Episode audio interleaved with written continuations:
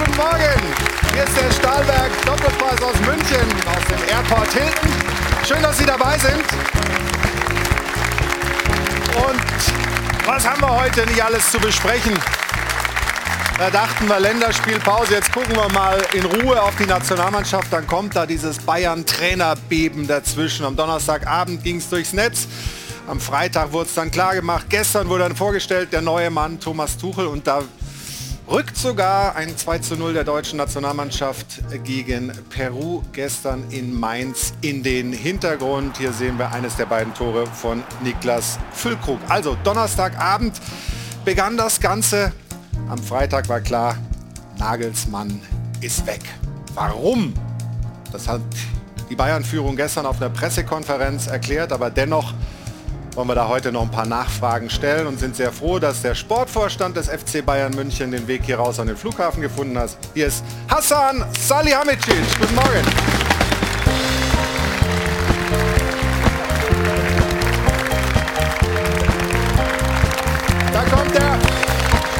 Hasan Salihamidzic nach einer arbeitsreichen Woche. Hajo von Adel und Band begleiten ihn hier rein. Hassan, grüße dich. Guten Morgen. Schön, dass du dir die Zeit nimmst für uns, für unser Publikum. Wir wollen heute natürlich über ein paar Dinge reden. Zum einen über das Warum, auch über das Wie, wie das abgelaufen ist, die ganze Geschichte. Jo Kimmich hat gestern Abend bei der Nationalmannschaft einen Satz gesagt, hat gesagt, ja, so ist das Geschäft zu wenig Liebe, zu wenig Herz. Hat er da einen Punkt? Ist das eine harte Entscheidung gewesen, die ihr treffen musstet? Ja, also natürlich ist das eine harte Entscheidung gewesen, äh, schwere Entscheidung, weil wir wirklich, äh, auch für mich emotional wirklich äh, schwere Entscheidung, weil man mit Julian Nagelsmann einen Trainer hatte, der, ähm, ja, der, mit dem man ein sehr, sehr gutes Verhältnis hatte. Aber ähm, ja, die Leistungen haben nicht mehr gestimmt und deswegen mussten wir die mussten dann die Entscheidung treffen. Es ist gestern in der Pressekonferenz häufig davon gesprochen, dass die Konstellation zwischen Mannschaft und Trainer nicht mehr passte. Jo Kimmich hat gestern dazu auch was gesagt und das wollen wir uns mal anhören gemeinsam.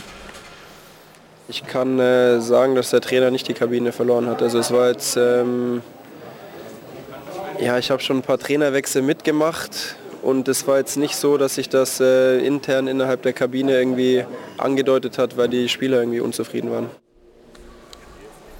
Ja, absolut äh, richtig. Es war, aber wenn Sie Jo Kimmich oder Leon äh, Goretzka hat auch was gesagt, aber ähm, wenn Sie ihn fragen würden jetzt oder wenn er hier heute wäre, dann äh, haben wir einen Top-Trainer gehabt, ja. Haben wir Top-Kader gehabt oder haben wir Top-Kader, ja. Aber die Leistungen waren ungenügend. Das würde er auch bestätigen. Das wollen wir heute in Ruhe hier nochmal besprechen und äh, sicherlich an der einen oder anderen Stelle ein bisschen Licht ins Dunkel bringen. Dankeschön, Gerne. Hassan Saljovic. Ich freue mich auf den äh, Besuch, auf den Austausch hier heute und zwar mit folgender Runde. Er war auch Bundesliga-Trainer bei Schalke 04 und Augsburg, kennt das auch, wenn irgendwo was zu Ende geht und kann uns sicherlich berichten, wie man sich da fühlt. Hallo, schönen guten Morgen. Manuel Baum. Hallo, Servus. Er schreibt über die Fußballnationalmannschaft, unter anderem über die Fußballnationalmannschaft für die FAZ, ist aber als kritischer Geistlicher heute in der Runde genau der Richtige. Guten Morgen, Michael Horeni. Guten Morgen.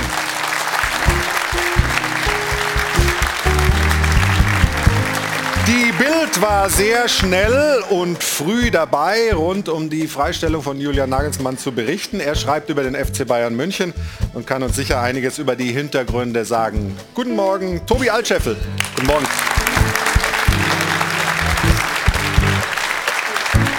Und ich freue mich, dass er wieder hier ist. Begrüßen Sie recht herzlich unseren Experten, unseren Sport 1 Experten Stefan Effenberg. Morgen. Morgen. Außerdem später in dieser Sendung Dennis Eitekin, der schon hier ist, unser Schiedsrichter, einer der etabliertesten Schiedsrichter der Bundesliga, mit einer hochspannenden Aktion. Zwei Bundesliga-Profis mal die Rolle getauscht haben mit ihm und selber gepfiffen haben. Das später in der Sendung. Christoph Daum, der angekündigt war, konnte es leider wegen Flugstreichungen, äh, Streichungen wegen des Streiks nicht nach, nach Streiks, um Gottes Willen, Streichung, Streik, das geht aber schwer hin und her, nicht hier nach Köln, äh, nach München schaffen. aus Köln. Ja, Wahnsinn, ist ja unglaublich. Also, Christoph Daum äh, wäre gerne hier gewesen, kommt sicherlich bei einer Gelegenheit sehr bald wieder zu uns. Und Jana lacht sich kaputt über meine Stolperer hier. Freue mich sehr, dass sie da ist. Jana Wositzer und hat die Frage der Woche. Schönen guten Morgen.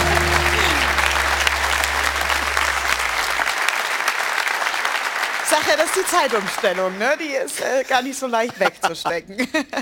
Frechheit. So, wir halten fest, das Aus von Julian Nagelsmann hat wirklich die Fußballwelt bewegt. Deswegen haben wir auf sport1.de auch unter der Woche bereits eine erste Umfrage erhoben, ob das Aus von Julian Nagelsmann richtig war oder nicht. Da haben unfassbar viele Fans mit abgestimmt und hatten vor allem eine sehr klare Meinung. Der Großteil sagte nämlich, nein, diese Entscheidung, diese Entlassung ist nicht nachvollziehbar. An der Zahl waren es knapp drei Viertel der Fans. Fakt ist aber jetzt, Julian Nagelsmann ist Geschichte und Fakt ist, die Zukunft beim FC Bayern lautet also Thomas Tuchel. Und deswegen wollen wir auch heute nach vorne blicken und die Frage quasi weiterdrehen bei unserer Frage der Woche. Ist Tuchel der richtige Trainer für die Bayern? Diskutieren Sie wie immer gerne mit, entweder auf sport1.de, auf Twitter oder am Dopafon. Die Nummer ist wie immer die 01379 011 011. Und wie immer betone ich sehr gerne, dass uns wirklich Ihre Meinung zu Hause interessiert. Ja, jetzt wollen wir gleich einsteigen in diese Runde und schauen uns das an. Das Aus von Julian Nagelsmann bei den Bayern ist besiegelt.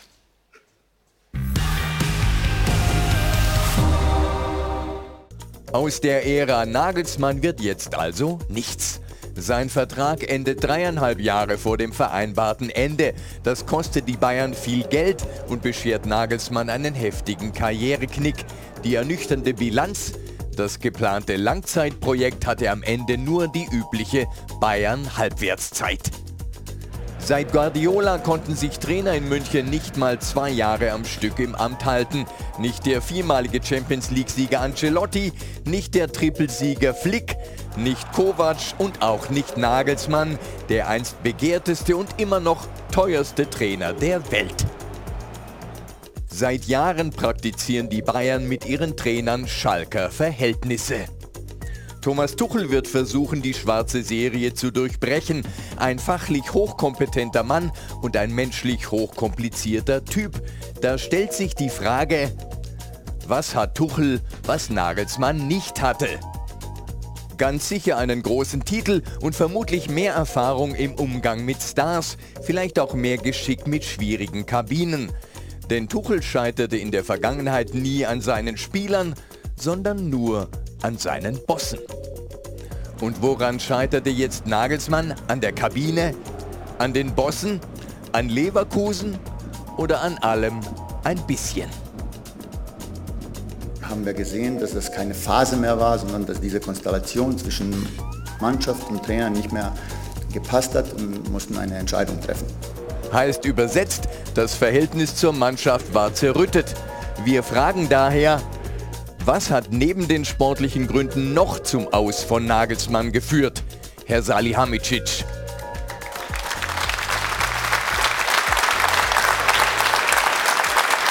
Was gibt es da noch? Neben der eben beschriebenen sportlichen Entwicklung? Naja, das war natürlich das Wichtigste. Wir haben äh, uns am Montag eben nach dem äh, Leverkusen-Spiel zusammengesetzt und haben eben unsere Situation analysiert. Seit, sag ich mal, seit letzten März haben wir immer wieder Probleme gehabt, haben wir immer wieder äh, einzelne Spiele erstmal gehabt, Ausfälle gehabt, ähm, die wir verloren haben. Dann ähm, haben wir Phasen gehabt, wie ich das gerade gesagt habe. Und ähm, jetzt ist das ein Zustand. Und ähm, wenn diese Leistungskurve dann nach unten geht und dieser Trend nicht mehr zu drehen ist, dann muss man eine Entscheidung treffen. Ich weiß, die Entscheidung ist natürlich nicht ähm, populär, aber ähm, wir haben sie, wie ich gestern schon gesagt habe, am besten, also für den FC Bayern äh, getroffen und ähm, da stehen wir hinter. Stefan, kannst du die Entscheidung nachvollziehen? Ja, wenn wir über die sportliche Situation reden, auf jeden Fall, weil es waren diese extremen Schwankungen. Und ich glaube, da müssen wir ein bisschen zurückblicken ins letzte Jahr. Das wurde ja auch schon diskutiert mit dem Pokal aus gegen Gladbach, das äh, Viertelfinale aus in der Champions League gegen Villarreal. Aber auch in diesem Jahr 25 Bundesliga gespielt, 10 davon nicht gewonnen. Das ist eine hohe Zahl, davon auch fünf in diesem Jahr. Und deswegen kann man das, glaube ich, schon nachvollziehen, dass der FC Bayern oder die Verantwortlichen diesen Schritt dann äh, gegangen sind und sich eben von Nagelsmann getrennt haben. Trotzdem, viele sagen, viele Fans auch, wir haben es ja auch äh, vorhin schon so ein bisschen mitgekriegt bei dieser Umfrage, wo ist eigentlich die Bayern-Krise? Ja? Wir sind im Viertelfinale der Champions League, wir sind im Viertelfinale des DFB-Pokal, in der Bundesliga nur ein Punkt hinter Dortmund, die kommen ja jetzt, die hauen wir jetzt weg, dann sind wir vorne. Wo ist die Krise? Hast du da ähm, Verständnis für die Leute? Ja, insofern, dass man ergebnistechnisch natürlich sagen muss, seit Mitte September hat man nur zwei Spiele verloren. Auf der anderen Seite, Stefan hat es richtig gesagt, äh, in diesem Jahr von zehn Spielen nur fünf gewonnen und davon waren zwei Spiele dabei gegen Wolfsburg und gegen Stuttgart, wo die Mannschaft danach in der Kabine saß und sich gedacht hat, wie haben wir eigentlich dieses Spiel gewinnen können. Also es waren die Leistungen da ebenfalls nicht gut und wenn es jetzt immer darum geht, Kabine verloren oder nicht, ich glaube, das ist eher noch ein Punkt, der für den FC Bayern noch besorgniserregender war. Die Chemie zwischen Mannschaft und Trainer war eigentlich okay, aber trotzdem ist das, was auf dem Feld rauskam, alles andere ist okay gewesen. Und daher hat man gesagt, man macht einen Schlussstrich und es muss eine sportliche Entwicklung her, die nicht zu erkennen war. Ah, analysiert. Ja, aber, aber wie ist denn dann, wie, wo sind denn dann die Schwankungen her zu erklären? Also ich meine, äh, Julian Nagelsmann würde ja nicht gesagt haben, wir wollen nur jedes dritte Spiel gut spielen oder sowas. Also ich meine, woher kommt das? Naja, also das ist ja gerade das, das Problem, dass man, wenn man ganz genau wusste, das ist das Problem, das ändern wir heute, dann äh, hätten wir das gemacht. Aber, Aber ihr habt ja das Gefühl gehabt, er ist das Problem offensichtlich, sonst hätte er ja nicht gewechselt. Ja, also das ist ja immer so. Natürlich können wir nicht die, die ganze Mannschaft austauschen und wir sind der Meinung, dass ähm, wir einen Top-Kader haben. Ähm, und wie ich schon gesagt habe, äh, wir haben einen Top-Trainer oder wir haben einen Top-Trainer gehabt. Wir haben ähm, einen Top-Kader, aber die Leistungen haben eben nicht gestimmt. Und deswegen muss man eine Entscheidung treffen. Manuel, du als Trainer, ähm, hast du Verständnis für so eine harte Entscheidung, die in der Öffentlichkeit vielleicht auch teilweise auf Unverständnis äh, trifft? Du hast es ja in der Anmoderation schon gesagt, mich hat es ja selber auch schon erwischt, einmal in ja. Augsburg erwischt und einmal in Schalke. Ich finde, man muss da immer zwei Sachen trennen. Das eine ist ja äh, Person und Sache. In der Sache ist es immer eine harte Entscheidung. Ähm, und dann gibt es aber auch noch die Person auf der anderen Seite. Ich kann mich sehr gut jetzt in Julian reinversetzen, wie schwierig das in dem Moment ist. Ähm, ja, aber auf der anderen Seite geht es halt auch darum, dass man sagt, okay, man hat ein Projekt, ich habe das innerlich wirklich für sehr spannend gehalten. Also man sagt, ein Trainer ist ein Projekt, weil ja eigentlich im Fußball das Tagesgeschäft im Vordergrund steht. Aber Projekt heißt ja immer was Langfristiges für mich, wo man sagt, man holt auch vielleicht einen Trainer, den man mitentwickeln kann. Und die Frage der Ursachen ist tatsächlich eigentlich die Kernfrage, woran lag es denn am Ende des Tages, dass Leistung und teilweise Ergebnisse einfach nicht gepasst haben. Hast du da eine Antwort für dich? Ja, da ist halt Fußball einfach äh, da gibt es so viele Sachen. Wir haben jetzt über die Kabine zum Beispiel gesprochen. Ich kann mich äh, selber, wenn man meine Spieler fragen würde, jetzt zum Beispiel auf Schalke oder in Augsburg, ich glaube, du verlierst nie eine ganze Kabine, aber es sind mit Sicherheit welche dabei, die sagen, Mensch, das war der beste Trainer, den man hat. Ne? Aber es sind auch mit Sicherheit welche dabei, die sagen, naja, der ist jetzt nicht so gut. Also da hast du ein Thema zum Beispiel. Dann das zweite sind so einfach Kommunikationsthemen, wo du sagst, okay, ich muss mich vielleicht auch selber entwickeln. Da gibt es ja den einen oder anderen Punkt, wo man sagt, muss man zu jedem äh, Stellung beziehen, was irgendwo überall passiert. Ja, und da gibt es so viele Sachen, die dann darauf zurückzuführen, dass vielleicht eine Leistung am Schluss einer Mannschaft sinkt. Siehst du, Michael, äh, Dinge, wo Julian Nagelsmann noch nicht auf Bayern-Niveau war? Ja, ich würde zwei Dinge sagen. Auf der einen Seite, mein Gefühl war, schon als er gekommen ist, dass das eine wahnsinnig schwierige Aufgabe ist für so einen jungen Trainer ähm, und dass das eigentlich zu früh gekommen ist. Und ähm, dass man ähm, bei einem Verein, wie Bayern München die Möglichkeit, sich zu entwickeln, im Grunde kaum hat, äh, weil da das Ergebnis so sehr stark im Vordergrund steht. Ich glaube, für ihn wäre es zum Beispiel besser gewesen, nach Dortmund zu gehen oder vielleicht nochmal in Leipzig zu bleiben und sich ein bisschen noch weiter entwickeln zu können. Ich finde, man hat ihm auch so den Druck auch ähm, in der Körpersprache angemerkt zuletzt, dass jedes Tor im Grunde irgendwie ein Beweis war, dass man es irgendwie schafft, dass der Druck schon sehr, sehr groß ist und dass es von daher als Entwicklungsprojekt wahrscheinlich wirklich nie ein Entwicklungsprojekt werden konnte. Und äh, das andere, was eben nochmal an, an Gründen genannt worden ist, warum man sich getrennt hat, da darf man sicher nicht vergessen, dass ähm, mit, ähm, mit Thomas Tuchel jetzt auch jemand auf dem Markt war. Also wenn es jetzt nicht so ein Top-Trainer dort gewesen wäre, dann bin ich überzeugt davon, dass, äh, dass sie die Saison mit ihm zu Ende gespielt hätten, um zu schauen, was am Ende steht. Denn das, das gehört ja nun auch dazu, dass das bis zu einem gewissen Punkt geschafft hat. Und wenn man jetzt gegen Manchester City weitergekommen wäre, gegen Bayern, äh, jetzt gegen Dortmund was gewinnt und Titel holt, dann sieht sowas am Ende einer Saison dann auch noch mal anders aus. Aber sagen, äh, das war ja auch der, der, die Frage, ist es sozusagen berechtigt oder ist es nachvollziehbar? Auf lange Sicht würde ich, würde ich auch sagen, es ist richtig äh, für den FC Bayern, wenn Thomas Tuchel äh, verfügbar ist, diese Chance zu nutzen, denn diese Top-Trainer, die zur Verfügung stehen, die gibt es nicht oft. Und das könnte jemand sein, der ist ja nun, man hält ihn oft noch nur für, für einen jungen Trainer, der wird dieses Jahr 50, der hat wahnsinnig viele Erfahrungen gesammelt. Ich glaube, dass er für den FC Bayern für die nächsten Jahre sicher äh, eine optimale Lösung ist. Was siehst du noch für Gründe, die zu diesem, sagen wir mal, äh, dass dieses Projekt Nagelsmann FC Bayern nicht dieses langlebige wurde, was man ja anfangs, man hat davon gesprochen, wir wollen eine Ära gemeinsam begründen, dass das nicht funktioniert hat? Ja, also zum Thema Ära oder langfristig was begründen. Unser Sportchef hat heute geschrieben, ein Langzeitprojekt äh, beim FC Bayern ist die Zeit zwischen zwei Spielen. Also so ist es nun mal. Und äh, auf fünf Jahre war das Ganze angedacht. Ich bin äh, bei Michael Horeni, der sagt, das Ganze war schon sehr, ich weiß nicht, ob man sagt, idealistisch oder naiv, dass man denkt, da ist ein junger Trainer, der ist auf dem Markt, den wollen vielleicht alle im Moment haben und bei uns kann das auf fünf Jahre funktionieren. Die Sache Kommunikation war, glaube ich, vom ersten Tag an nicht ganz einfach. In der ersten Saison wurde er ein bisschen im Regen stehen gelassen, musste sehr viel selbst, sehr viel Außenminister sehr gewesen, viel, ne? sehr viel selbst erklären, äh, zu allen Themen Stellung beziehen. Das hat man beim FC Bayern überdacht. Im zweiten Jahr sollte sich das Ganze ändern. Aber schon als man in Amerika war auf der USA-Tour, hat Nagelsmann innerhalb von einer Woche es geschafft, sich mit Antonio Conte anzulegen, weil er äh, da einen Satz Richtung Harry Kane gesagt hat, mit dem FC Barcelona anzulegen und über Mathis Tell, einen jungen Spieler, zu sagen, der kann 15 Tore schießen. Und der war noch gar nicht verpflichtet zu dem Zeitpunkt. Er musste sich da eigentlich ein bisschen mehr zurücknehmen und das hat er nie so richtig geschafft.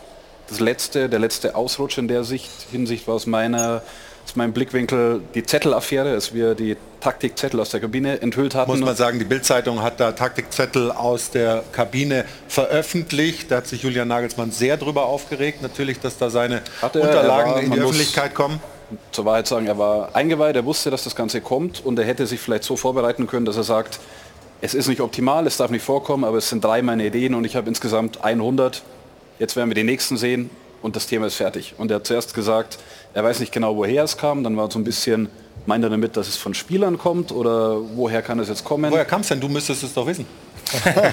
Ich weiß es, aber ich werde es sicher nicht sagen, weil ansonsten, wer soll mir jemals wieder vertrauen, wenn ich das jetzt sagen würde? Ähm, also ich würde Tage, dir dann vertrauen. Okay. Also unser Vertrauensverhältnis würde sich verbessern. Ja, und zwei Tage später stellt er sich dann vor dem Spiel in Leverkusen hin und sagt, ein Spieler kann es eigentlich nicht gewesen sein, aber irgendjemand anders rund um die Mannschaft. Also mhm. er hat dieses Thema köcheln lassen, war für uns als Bildzeitung natürlich gut, weil es immer weiter in den Schlagzeilen ja. war, aber das hat er nie geschafft, die Themen einfach so abzumoderieren, dass man sagt, fertig ist.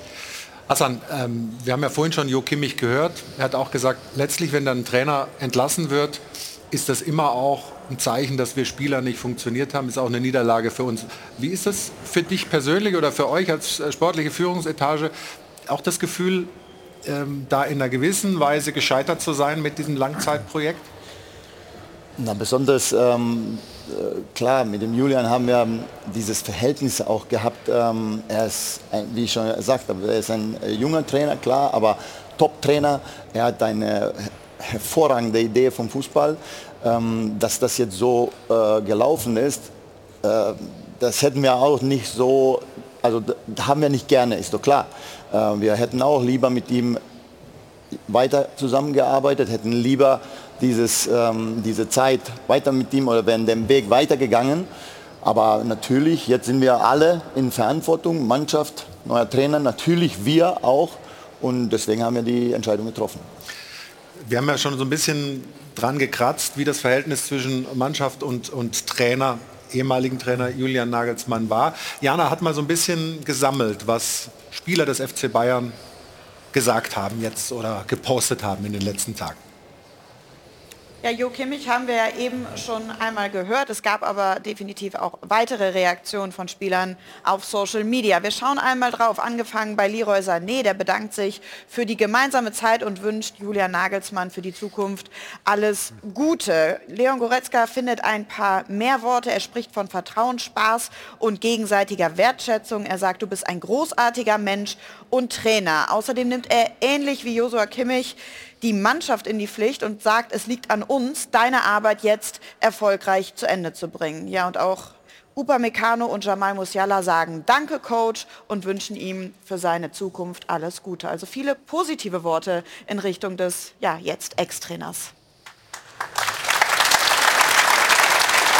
Stefan, aus deiner Beobachtung, das Innenverhältnis, ähm, Manuel hat es ja auch gesagt, es gibt nicht immer alle Spieler sind begeistert vom Trainer. Wie, wie, wie würdest du das sagen? War das schon ein Problem? Also wenn ich mal zurückschaue ähm, auf meine Karriere 1991 wurde Jupp Heynckes bei Bayern München entlassen, da war ich Spieler. Das hat mir persönlich auch sehr wehgetan. Aber wenn du einen Kader hast von 25 oder 28 Spiele, hält sich das immer die Waage. Ja? Auch die Trainerentlassung von Bernd Kraus damals in München-Gladbach hat mir persönlich sehr wehgetan. Es gibt immer Spieler, die sich über eine Trainerentlassung freuen und es gibt Spieler, denen es wirklich wehtut und die darunter vielleicht auch ein Stück weit leiden. Aber so ist es im Sport. Ich glaube, Hassan hat das sehr gut erklärt. Nur das Sportliche. Und dafür sind die Ver äh, Verantwortlichen des FC Bayern zuständig, Ent Entscheidungen zu treffen, wenn sie eine gewisse Entwicklung sehen, wo sie nicht mehr mit einverstanden sind. Nämlich, es war ja konstant inkonstant, was Bayern München in den letzten Wochen und Monaten geliefert hat. Und dann sind sie verpflichtet zu reagieren.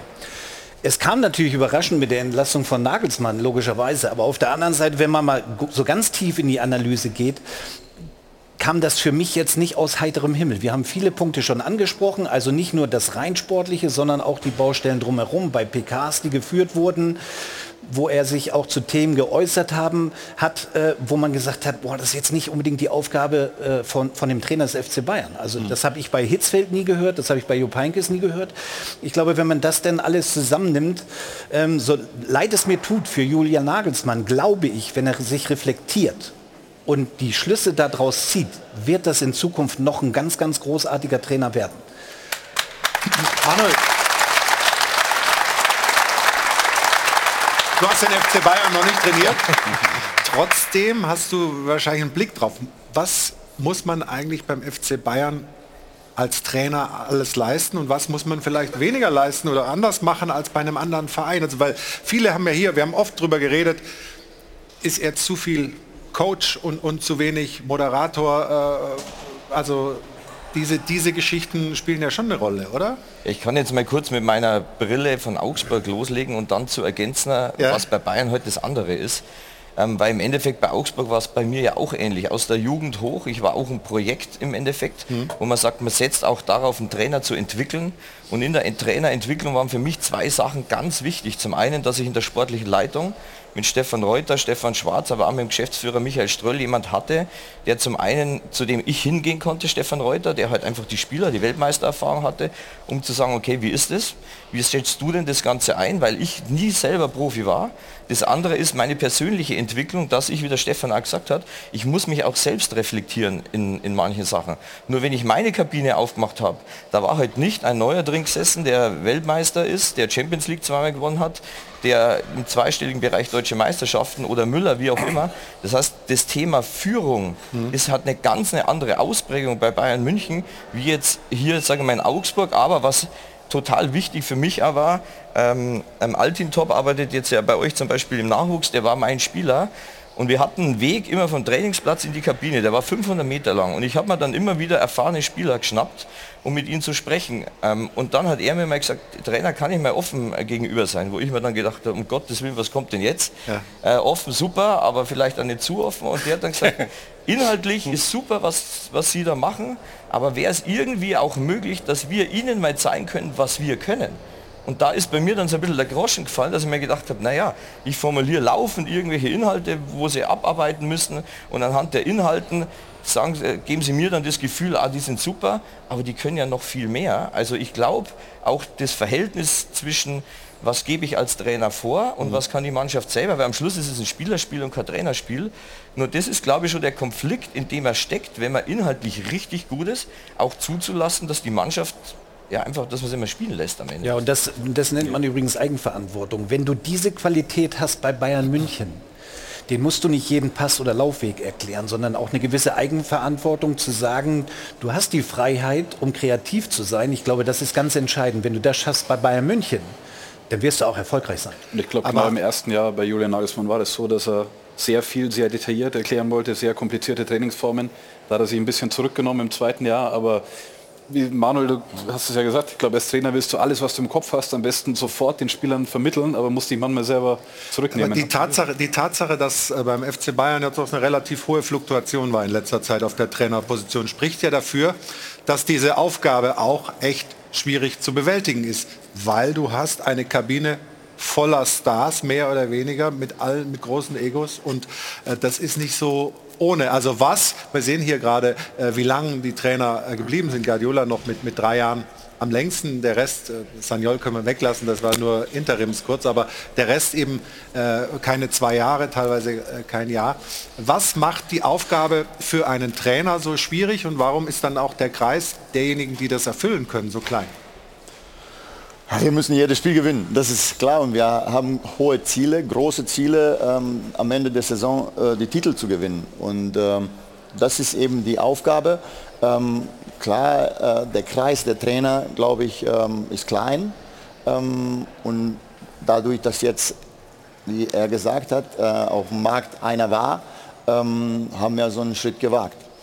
Trotzdem nochmal die Frage, ist diese inhaltliche Arbeit, was Manuel ja auch angesprochen hat, vielleicht gar nicht so entscheidend beim FC Bayern, sondern mehr so dieses, also was Hansi Flick dann geschafft hat, eine Zeit lang ähm, da eine, eine, eine, eine, Leistungsbereitschaft reinzubringen, eine Harmonie zu bringen, was vielleicht ein Jupp Heynckes geschafft hat, ähm, ist das nicht äh, vielleicht noch wichtiger beim FC Bayern, dass man, dass man diese Qualitäten hat und hat es da vielleicht Julian Nagelsmann dann auch aufgrund seines Alters noch gemangelt? Es ist ein Mix. Es ist klar, dass man eine Spielidee haben muss. Heutzutage besonders, als wir früher gespielt haben, glaube ich, äh, war das... Da gab es noch keine Spielidee, oder was? Doch, aber weniger, glaube ich. Heute ist es äh, sehr detailliert. Aber er hat das angesprochen. Nein, wir hatten keine Spielidee. Ja, aber das wir waren so. ja, unsere Mannschaft war ja auch anders natürlich. Und ähm, wir hatten jetzt, glaube ich, äh, klar Qualität, aber wenn man jetzt diese Mannschaft sieht, spielerisch, äh, fußballerisch, ähm, glaube ich, sie viel weiter. Ähm, wir waren, würde ich sagen, Mentalitätsmonster und ähm, das alles ist das, was man auf den Platz bringen muss, sage ich mal.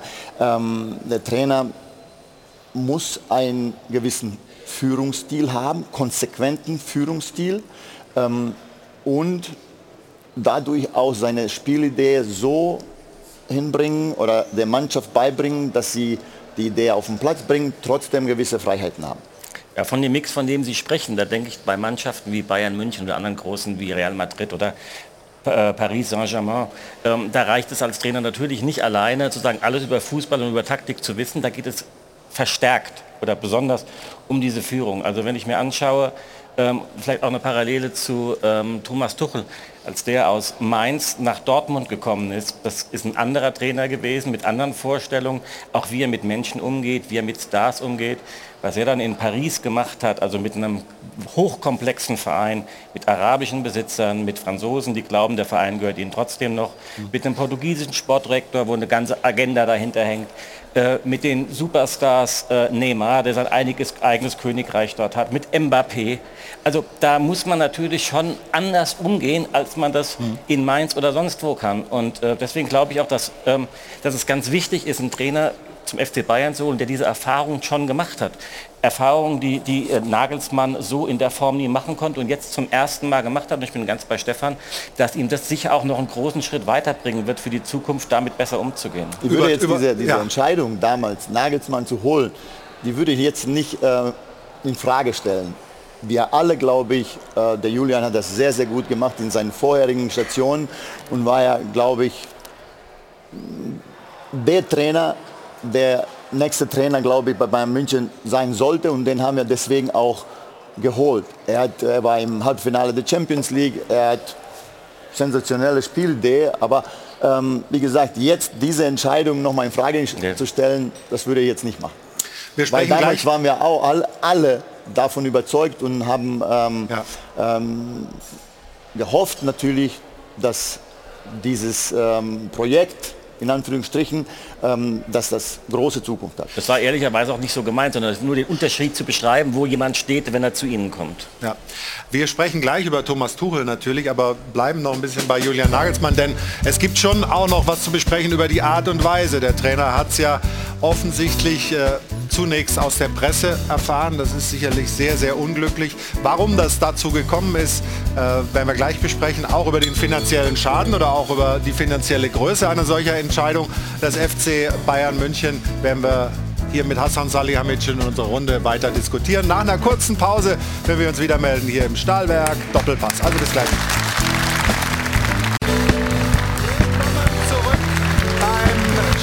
Doppelpass. Wir sind noch mitten im Thema Trainerwechsel beim FC Bayern. Hassan, Hassan Salihamidzic ist äh, bei uns. Also wenn wir nochmal zurückschauen, die Entscheidungsfindung, das ist auf der Pressekonferenz gesagt, Sonntagabend, das Spiel in Leverkusen. Dann habt ihr euch hingesetzt. Wer setzt sich dahin? Wie war die Diskussion?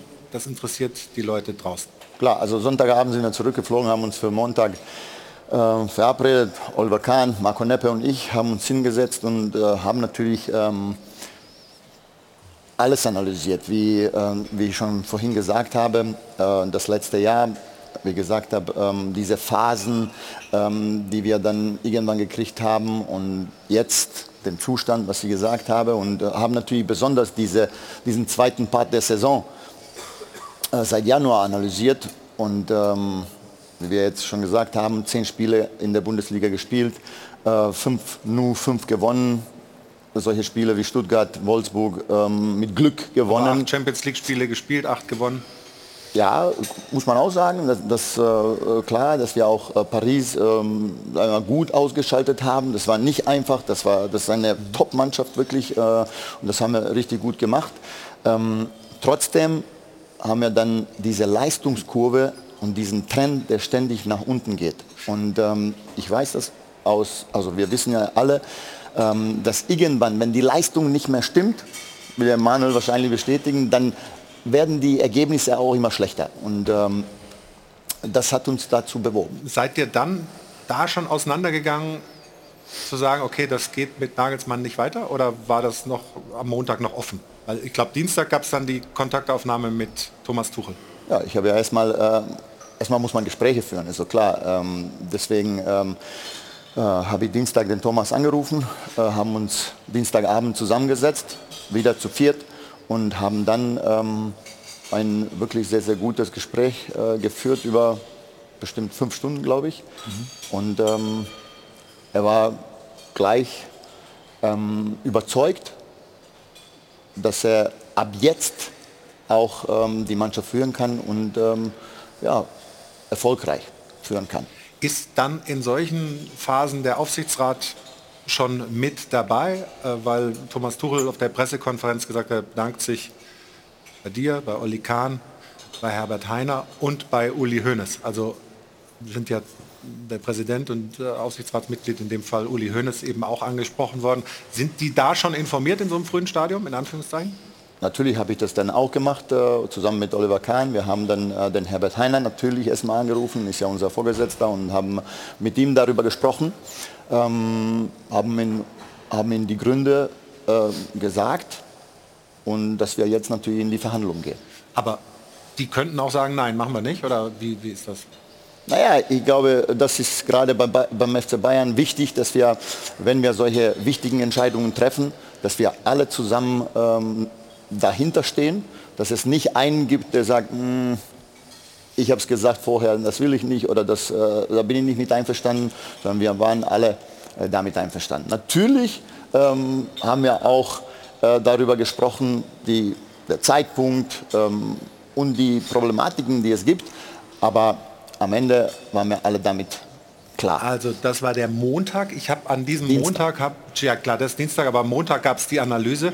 Da habe ich zu Hause gesessen, habe den Kicker durchgelesen, habe ein Interview mit Herbert Heiner gelesen wo er nochmal aus, ausführlich äh, darüber spricht, ähm, dass natürlich Julian Nagelsmann der richtige Mann ist und dass die ganzen Diskussionen über ein mögliches Problem mit Julian Nagelsmann von außen reingetragen werden. Das ist natürlich dann besonders pikant, wenn äh, das sozusagen zeitgleich äh, die Fans zu Hause aber lesen, da können Sie von mir, über die Zukunft von Nagelsmann sprecht. Aber da können Sie von mir, von jedem von uns ähm, einige Aussagen, Interviews rausholen und ähm, wir haben von der ersten bis zur letzten Sekunde den Julian unterstützt, haben ähm, immer uns ausgetauscht nach Niederlagen, nach ähm, Siegen, nach Unentschieden, immer diskutiert, was können wir besser machen, was war nicht gut. Ähm, äh, das war, wie ich schon gesagt habe vorher, sehr eng, vertrauensvoll und deswegen war es auch am Ende so schwierig.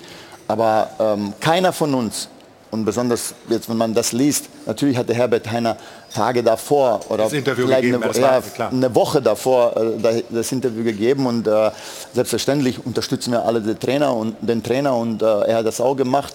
Ähm, aber wie gesagt, irgendwann, wenn man dann solche Spiele hat, wie das äh, Leverkusen-Spiel war, ähm, ja, da muss man schon äh, sagen, dass das ähm, nicht mehr gut war und dann setzt man sich nochmal hin, analysiert nochmal, dann ist eine Option, sage ich mal, mit, äh, oder eine Top-Option auf dem Markt mit äh, Thomas Tuchel und dann äh, irgendwann trifft man dann die Entscheidung.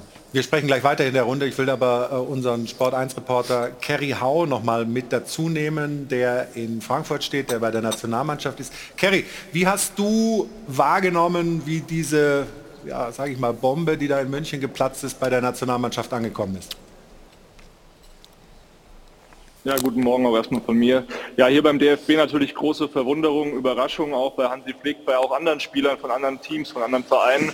Äh, natürlich die Bayern-Spieler waren schon perplex, haben die reagiert. Die haben es auch aus der Presse erfahren. Joshua Kimmich haben wir ja die Aussagen gehört, auch gestern nach dem Spiel. Äh, wenig Herz, wenig Liebe. Er war natürlich auch ein sehr wichtiger Ansprechpartner für Johann Nagelsmann, der verlängerte Arm eigentlich auf dem Platz.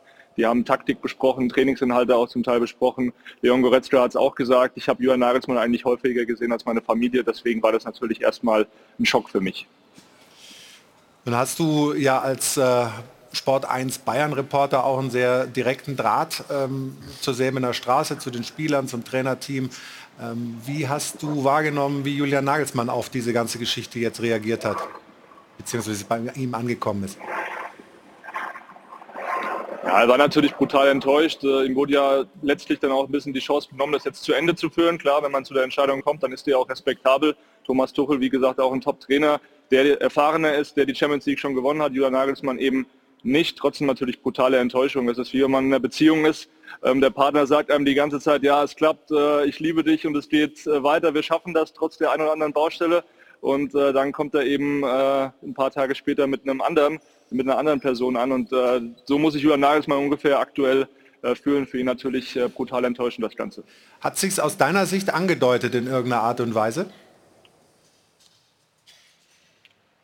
Ja, es gibt natürlich diese paar Probleme auch neben dem Platz, äh, die hat es gegeben. Es war jetzt nie immer diese hundertprozentige Zufriedenheit da, aber die ist auch in keiner Kreisliga-Kabine da. Wenn die Spieler, die jetzt eben nicht spielen, ähm, die regen sich natürlich auf. Das ist, ist logisch aber vielleicht an der einen oder anderen Stelle Julian Nagelsmann auch nicht konsequent genug oder hart genug mit manchen Spielern äh, umgegangen ist. Leo Sané zum Beispiel, der hat jetzt eine Woche nach dem Leverkusen-Spiel eben äh, Urlaub bekommen. Der musste jetzt nicht an die Sebener trainieren und der hat jetzt auch nicht so berühmt gespielt in den letzten Wochen, Serge Gnabry. Vielleicht muss da Thomas Tuchel jetzt einfach mit einer härteren Hand mehr durchgreifen, als es Julian Nagelsmann gemacht hat. Wie gesagt, noch ein sehr junger Trainer, der ja auch diese Stars nicht hatte in Hoffenheim und in Leipzig. Ähm, da war er wirklich mehr Trainer, konnte sich mehr auf die Inhalte fokussieren, aber bei Bayern muss man eben ähm, ja, viel mehr moderieren, viel mehr der Kadermanager sein und äh, deswegen wird Jörn Nagelsmann aus dieser Situation, bin ich mir ziemlich sicher, lernen und vielleicht kehrt er ja irgendwann wie Jupp Heynckes auch mal wieder zum FC Bayern zurück. Das ist durchaus vorstellbar, denke ich mal.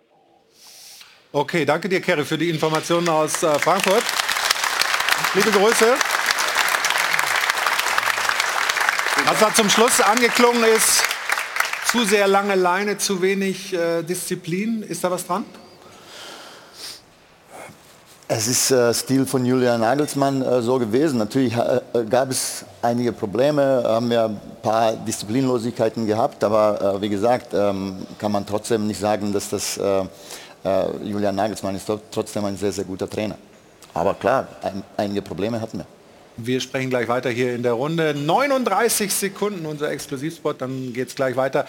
Der Causa Nagelsmann, Tuchel, FC Bayern hier in der Runde beim Stahlwerk. Doppelpass. Bis gleich. Zurück beim Steiler Doppelpass.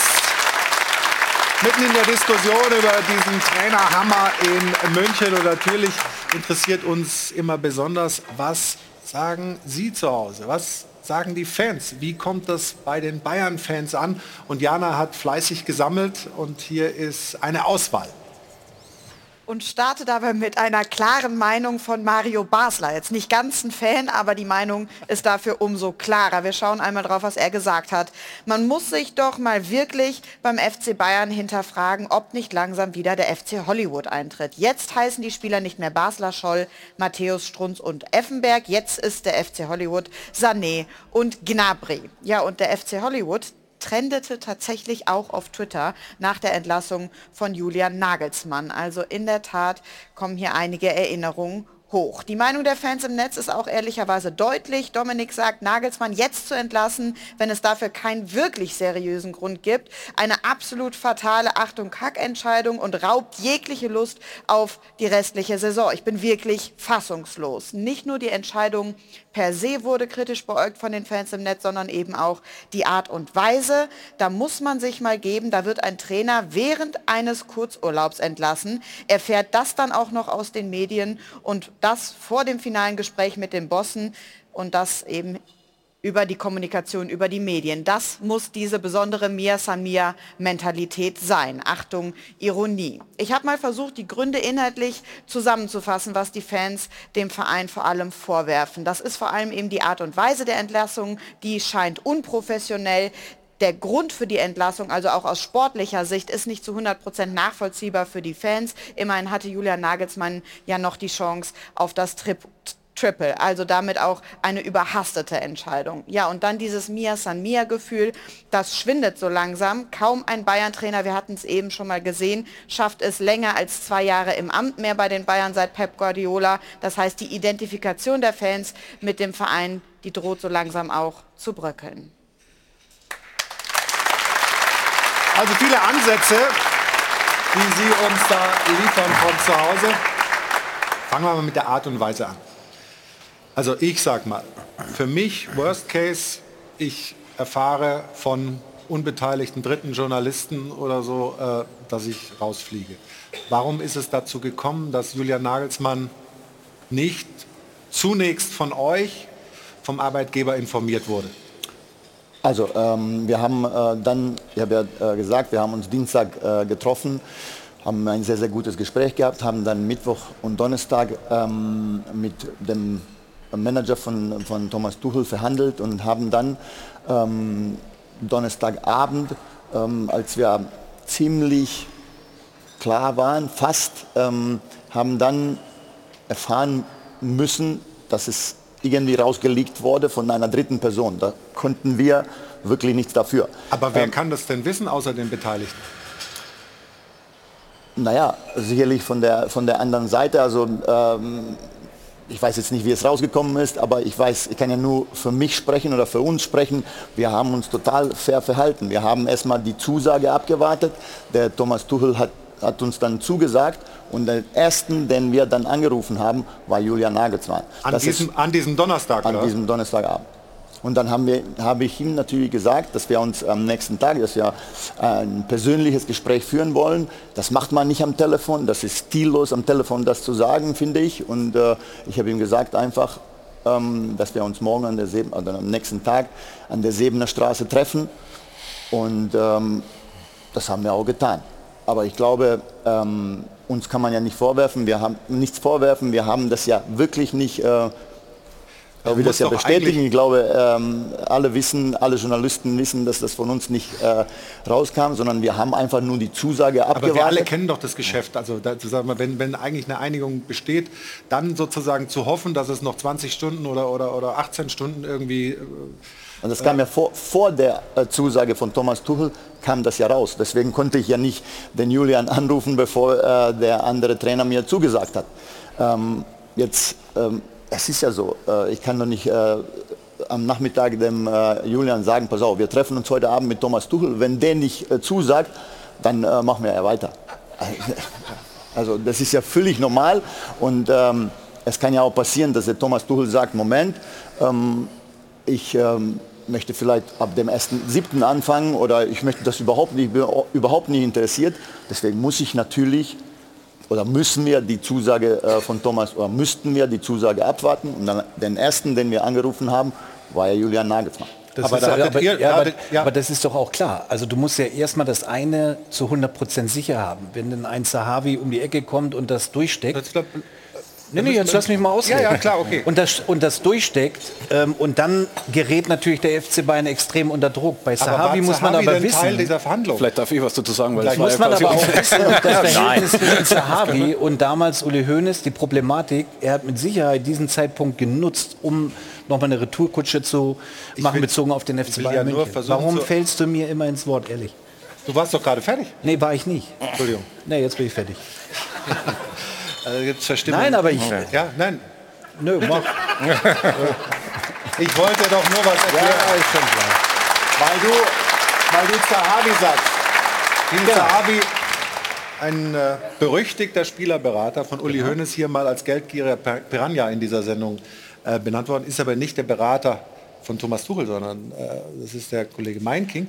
Trotzdem hat offensichtlich die Zahavi-Seite irgendwie mitbekommen und das dann geleakt. Aber erzähl du doch mal, weil, weil äh, du hast, meines, hast mir vorhin erzählt, ihr habt Nagelsmann angerufen und eigentlich informiert. Wir haben äh, am Donnerstagabend um 20.50 Uhr einen Anruf bekommen, der nicht von Pini Zahavi oder der Zahavi-Seite kam, das kann ich sagen, ohne dass ich sage, von wem er kam. Und dann sieben Minuten später, das weiß ich sehr genau, weil ich natürlich im Handy noch mal alles verfolgt habe, die Nagelsmann-Seite darüber informiert, dass wir das gehört haben. Die, waren die Nagelsmann-Seite heißt die Berater oder, oder Ihnen persönlich? Ja, da gibt es ja genug Leute, die mit ihm zusammenarbeiten und die äh, waren dann vor den Kopf gestoßen und haben es erstmal nicht glauben können. Und äh, der zeitliche Ablauf war dann so, dass Fabrizio Romano, ein äh, Internet-Transferexperte aus Italien, das Ganze, das Gerücht veröffentlicht hat. Kurz wir vor 10 am Donnerstagabend. Wir hatten es dann irgendwann rund, also die Geschichte fertig und sind mit der fixen Meldung rausgegangen. Und äh, Julian Nagelsmann hat, glaube ich, am Donnerstagabend dann erst erfahren, dass er am Freitag kommen soll und das Ganze erfahren würde. Ich glaube, die Art der Kommunikation, die Art der Kommunikation war natürlich alles andere als gut für den FC Bayern, aber wie Hassan gesagt hat, ähm, sie haben damit leben müssen, weil man kann jetzt auch nicht vorwerfen, Tuchel erst klar gemacht zu haben und dann Nagelsmann Bescheid zu geben, weil das äh, gab, ich habe gesehen, es gab im Internet große Empörung darüber, aber ich glaube, das ist in Sachen Management jetzt nichts, was äh, irgendwie unüblich. man ja, unüblich ist oder was man ihnen groß vorwerfen kann. Ja, wie auch immer die Abläufe sind, das Ergebnis ist, wie wenn man eine Taktik hat und die geht nicht auf und dann steht das Ergebnis in dem Fall in der Zeitung oder woanders im Netz, äh, dass es ein Glaubwürdigkeitsverlust ähm, und dass es schädlich für den FC Bayern in dieser Frage ist, das bekommt man ja in den Reaktionen der Leute mit. Wobei man auch unabhängig davon, äh, wie die Abläufe nun insgesamt waren, das ist ja nur eine Entwicklung, die das ist auch gesagt, die sich niemand wünscht, sozusagen so vor vollendete Tatsachen gestellt zu werden. Und das kann auch jeder nachvollziehen im normalen Leben, dass man so einen Umgang mit, äh, mit einem nicht haben möchte. Ne? Und ähm, wie auch immer die Gründe sind. Und das, das, das bleibt auch hängen. Und äh, was sicher auch hängen bleibt, ist die Frage, dass das ja auch eine enorme finanzielle äh, Geschichte äh, ist. Und das ähm, haben hohe Ablöse bezahlt, ich glaube um die 20 Millionen waren da hängt jetzt noch, noch viel dran, dass das auch einfach so geht. Ne? Das sind natürlich auch äh, Dimensionen, die für die Leute, ich habe mich noch erinnert, vor drei Jahren hat äh, Christian Seifert ein Interview gegeben, wo es um die ähm, Entwicklung der Bundesliga geht, die Geldverbrennungsmaschinen, die hohen Gehälter, äh, die Entfremdung, die stattfindet. Das passiert natürlich bei solchen Summen auch. Ich glaube, das, was Sie der, der Wechsel oder der Transfer und die hm. ganze Nagelsmann-Geschichte kostet, da könnten Sie Ihre Frauenfußballabteilung zehn Jahre davon finanzieren. Das sind Dimensionen für, und für Normalsterbliche sowieso überhaupt kaum zu fassen, die sozusagen hier in, in zwei, drei Stunden oder in zwei, drei Tagen über den Tisch gehen. Das sind natürlich alles Dinge, die ähm, die Leute wahrnehmen und die ihnen nicht gefallen. Das muss man sozusagen, die Kosten dieses, ähm, des, der öffentlichen Wirkung dieses sportlich, wie ich es ja gesagt habe, nachvollziehbaren Entscheidungen am Ende, die sind sehr hoch. Nochmal, da, nochmal, ja. dass wir das, das nochmal äh, richtig fest äh, haben, also dass wir äh, darüber nochmal gesprochen haben. Das geht nicht anders. Du kannst nicht einem, du musst erstmal die Zusage abwarten und dann den ersten natürlich, den du anrufst, ist der Trainer. Aber du kannst nicht den Trainer anrufen und sagen, diesen Deal in zwei Tagen durchzuziehen oder so einen Topmann in zwei Tagen zu verpflichten, ist auch nicht normal. Deswegen ähm, geht das nicht anders. erstmal die Zusage abwarten, dann sofort Julian Nagelsmann angerufen. Wir haben uns fair verhalten, so fair man in diesem Geschäft, sage ich mal, in diesem Deal sein kann. Trotzdem noch mal eine Nachfrage. Volles Verständnis, weil äh, ich glaube, das ist klar geworden, wie die Abläufe waren. Trotzdem tut dir persönlich dann Julian Nagelsmann leid, weil dass das für ihn persönlich nicht schön ist, das so zu erfahren, ist ja wohl auch klar. Ja, ist natürlich schlimm, dass äh, vorher äh, das rauskommt, aber da hast du kein, also haben wir keine Schuld, können uns nichts vorwerfen, weil wir diesen Prozess so gehalten haben, wie er auch gehört. Und was jetzt immer ja gesagt wurde, dass bis zu diesem Zeitpunkt Nagelsmann von gar nichts geahnt hat. Also ich glaube, es gab im Oktober einige Sitzungen an der Sebener Straße, wo mit Nagelsmann besprochen wurde, er soll nicht allzu viel experimentieren, er soll die Spieler auf ihren Positionen lassen, damit sich da irgendwann mal etwas finden kann. Das gab es, dann wurde im Aufsichtsrat, glaube ich, auch über den Namen Nagelsmann gesprochen. Und es ging darum, lässt er sich beraten, ist er dafür bereit oder nicht. Also er hat schon die Signale bekommen. Dann die Causa Neuer, Tapalovic, das war natürlich auch was, was äh, die Bayern in Sorge versetzt hat. Der Kapitän hatte auf einmal kein Verhältnis mehr zum ähm, Trainer. Also aus ganz heiterem Himmel kam das nicht für Julian Nagelsmann. Und jetzt gehen wir nochmal zum letzten Spiel gegen Leverkusen. Ich glaube, das war ja im Endeffekt der Aus das ausschlaggebende Spiel. Ich saß zu Hause, ich habe mir das Spiel angeguckt. Ich habe dir danach auch äh, eine Nachricht geschickt. Ich habe überhaupt nicht verstanden. Die habe ich auch eine Nachricht geschickt. Stimmt. Wollte ich noch nicht unterbrechen. Nein, nein, das ist kannst ja schreiben. In Zukunft schreiben wir. Ich konnte halt überhaupt nicht nachvollziehen. Natürlich war die erste Halbzeit überhaupt nicht gut. Ja, so kennt man wirklich die Bayern nicht. Aber diese drei Wechsel in der Halbzeit mit Cancelo, mit Thomas Müller und mit Manet, konnte ich in keinster Weise nachvollziehen. Weil wenn, dann hättest du sowieso zehn auswechseln können, vielleicht sogar müssen. Aber dann an deine Offensiven ranzugehen, die eben auch den Unterschied ausmachen. Ich bin mir ziemlich sicher, dass eine richtige Ansage in der Halbzeit von Julian Nagelsmann mehr oder er mehr erreicht hätte, als diese drei Wechsel vorzunehmen. Weil was passiert, wenn du solche Hochkaräte rausnimmst in so einem wichtigen Spiel? Eine Riesenproblematik, eine Riesenproblematik. Und ich glaube, das war dann hinten raus nochmal so ein Tropfen auf den heißen Stein, gleich Endlich haben wir mal drei Euro. Mm, äh, um zu sagen, okay, jetzt müssen wir uns nochmal zusammensetzen, was ihr gemacht habt am Montag, und zu sagen, äh, wie geht es jetzt weiter in dieser Causa. Also wir haben drei Euro fürs Phrasenschwein von Stefan, verdienen jetzt auch noch mal ein paar Euro in der folgenden Pause und sprechen gleich weiter über Thomas Tuchel. Jetzt hat der FC Bayern dafür einen Trainer verpflichtet, einen echten Hochkaräter, der sich gestern sehr, sehr gut, wie ich finde, auf der Pressekonferenz verkauft hat, was man von ihm erwarten kann und wie schwierig das werden könnte, weil jetzt stehen ja eben ein paar Partien an, die so oder so ausgehen können, die über den Saisonverlauf entscheiden können. Das besprechen wir gleich mit Hassan Salihamidzic und unserer Runde hier im Stahlwerk Doppelpass. Bis gleich.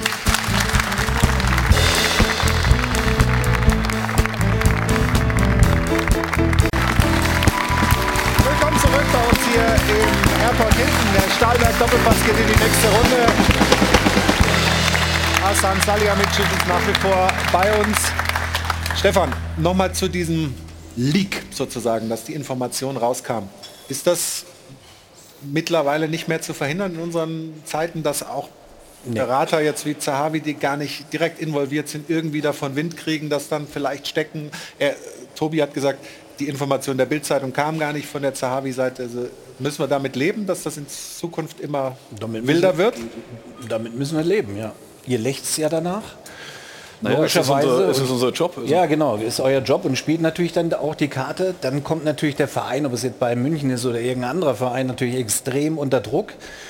Aber ich muss sagen, wie Hassan das gerade mal so erklärt hat, das war wirklich äh, sehr, sehr gut und ich glaube auch klar und deutlich. Ist da was hinzuzufügen? Also Zahavi ist nicht beteiligt gewesen äh, an dem, an dem Deal. Trotzdem höre ich immer wieder, der hat was durchgestochen. Du sagst aber, nö, bei euch nicht. Der hat mich nicht äh, angerufen und den Deal hat, glaube ich, Olaf Meinking äh, gemacht mit dem FC Bayern. Und nicht der hat dich auch nicht angerufen? Der hat mich auch nicht angerufen. Okay. Also Aber du kannst noch gern 100 andere Namen. Nein, nein, nein, alles gut, alles gut, weil es ist halt, es ist halt so, dass man, dass das ist außer der Tatsache natürlich grundsätzlich, dass man vielleicht getrennter Meinung sein, ob, äh, sein kann, ob, ob Julian Nagelsmann hätte weitermachen sollen, ob Thomas Tuchel die bessere Option ist. Da kann man ja fachlich unterschiedlich liegen und da kann man sich tausendmal äh, die Köpfe heiß reden. Äh, was, was sicherlich eher negativ gelaufen ist, war eben diese Geschichte, dass das der das Trainer so erfahren hat und das ist, war, ist schon bitter. Das tut mir dann auch persönlich. Also Definitiv war das bitter, bitter für ihn und äh, er ist so jung, also er hat noch so einen langen Weg vor sich. Ja. Und das jetzt aus der Mannschaft beispielsweise, er hat sehr viele Nachrichten erhalten, auch von Spielern, nicht nur öffentliche Äußerungen, sondern es haben sich viele bei ihm gemeldet, haben sich für die Zusammenarbeit bedankt. Also das zeigt ja auch, dass da was intakt war. Vielleicht ja, ein bisschen doch, aber das ist ja auch gut für seine Zukunft dass er eben dieses Feedback bekommt von den Spielern. Jetzt steht er vor, die Spieler würden jetzt negativ reden. Also ich ja. sehe das eher positiv. Und er ist noch jung und ich habe ja am Anfang der Sendung gesagt, wenn er da jetzt die richtigen Lehren rauszieht, dann wird er noch stärker zurückkommen und wird mit Sicherheit seinen weiteren Weg auch gehen. Wir sicher. sind gespannt, wo er jetzt in der näheren Zukunft landet. Du hast in deiner T-Online-These sogar davon gesprochen, dass du auch den Weg zurück zum FC Bayern irgendwann nicht für ausgeschlossen hältst. Der Kerry hat es ja vorhin gesagt in der Schalte. Er hat ja auch gesagt, dass wenn er seinen Weg jetzt weiterführt oder fortführt, Jupp Heynckes ist auch gegangen, damals von Bayern München als noch relativ junger Trainer, hat sich fortgebildet, hat mehr Lebenserfahrung, war in Spanien, hat Real Madrid äh, trainiert, ist dann zurückgekommen mit einer ganz anderen Erfahrung und war der absolute Top-Trainer. Und das wird bei Nagelsmann auch passieren, da bin ich mir ganz sicher. Die Tür ist nicht zu oder gibt es verbrannte Erde oder wie, wie, wie seid ihr auseinandergegangen, Julian Nagelsmann und der FC Bayern München? Ich habe Julian gestern nochmal angerufen, haben nochmal darüber gesprochen. Ich habe ihm gesagt, nochmal, weil nach so einer emotionalen Entscheidung, dann ähm, so einer wirklich schwierigen Woche nochmal darüber zu reden. Klar ist er enttäuscht ich bin auch wirklich emotional mitgenommen, aber wir müssen jetzt unseren Job machen, mussten reagieren und ähm, brauchen sicherlich ein, zwei Monate, aber dann äh, lade ich den zum Essen ein, wir reden nochmal drüber und ähm, ich glaube, dass äh, wir auch das alles gemacht haben, so, dass wir uns immer, wenn wir uns jetzt auch in den nächsten Wochen begegnen, immer in die Augen schauen können. Und das ist mir wichtig. Der neue Trainer heißt Thomas Tuchel. Das ist jetzt keine Breaking News mehr, sondern das wissen wir alle. Und der hat natürlich ein Leistungsheft, was sich sehen lassen kann, Jana.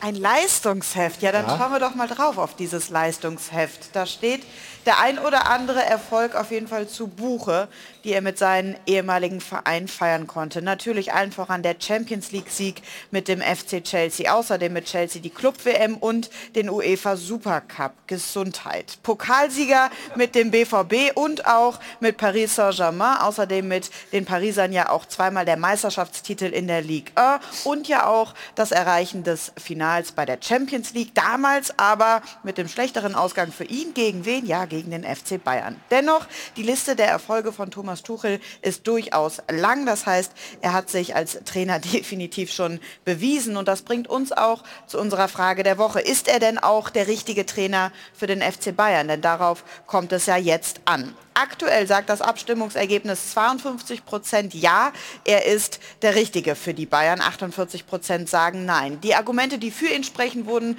auch schon mehrfach in der Runde genannt. Das ist vor allem eben seine Erfahrung. Die Erfolge haben wir gerade noch einmal aufgelistet und eben auch sein Umgang mit Weltstars. Auf der anderen Seite und deswegen auch 48 Prozent, die sagen, wir sehen das etwas kritischer, ist eben sein eigener Charakter, der ja auch den Ruf hat, nicht der einfachste zu sein. Sollte er auch bei den Bayern an anecken und das auf Dauer nicht gut gehen, dann, so sagen die Fans, könnte es auch für die Verantwortlichen eng werden. Das heißt eben für Hassan Salihamidzic und mit Sicherheit auch für Oliver Kahn. Das die Stimmen aus dem Netz, jetzt noch Ihre Stimmen zu Hause am Dopafon. Thomas Tuchel ist mit Sicherheit einer der besten Trainer derzeit auf dem Markt. Ob er dieses Kasperle-Theater beim FC Bayern in den Griff bekommt, wage ich zu zweifeln, weil er sehr egoman ist und dieses Links und Rechts mit Brazzo und Oli Kahn nicht lange ertragen wird. Tuchel ist absolut der richtige Mann und Bayern wird leistungsmäßig noch einmal dazulegen und kontinuierlich ein hohes Niveau halten. In meinen Augen ist Tuchel nicht der richtige Trainer. Tuchel ist sehr, sehr schwierig. Tuchel hat überall angeeckt. Tuchel musste überall, wo er war, er musste immer vorzeitig gehen.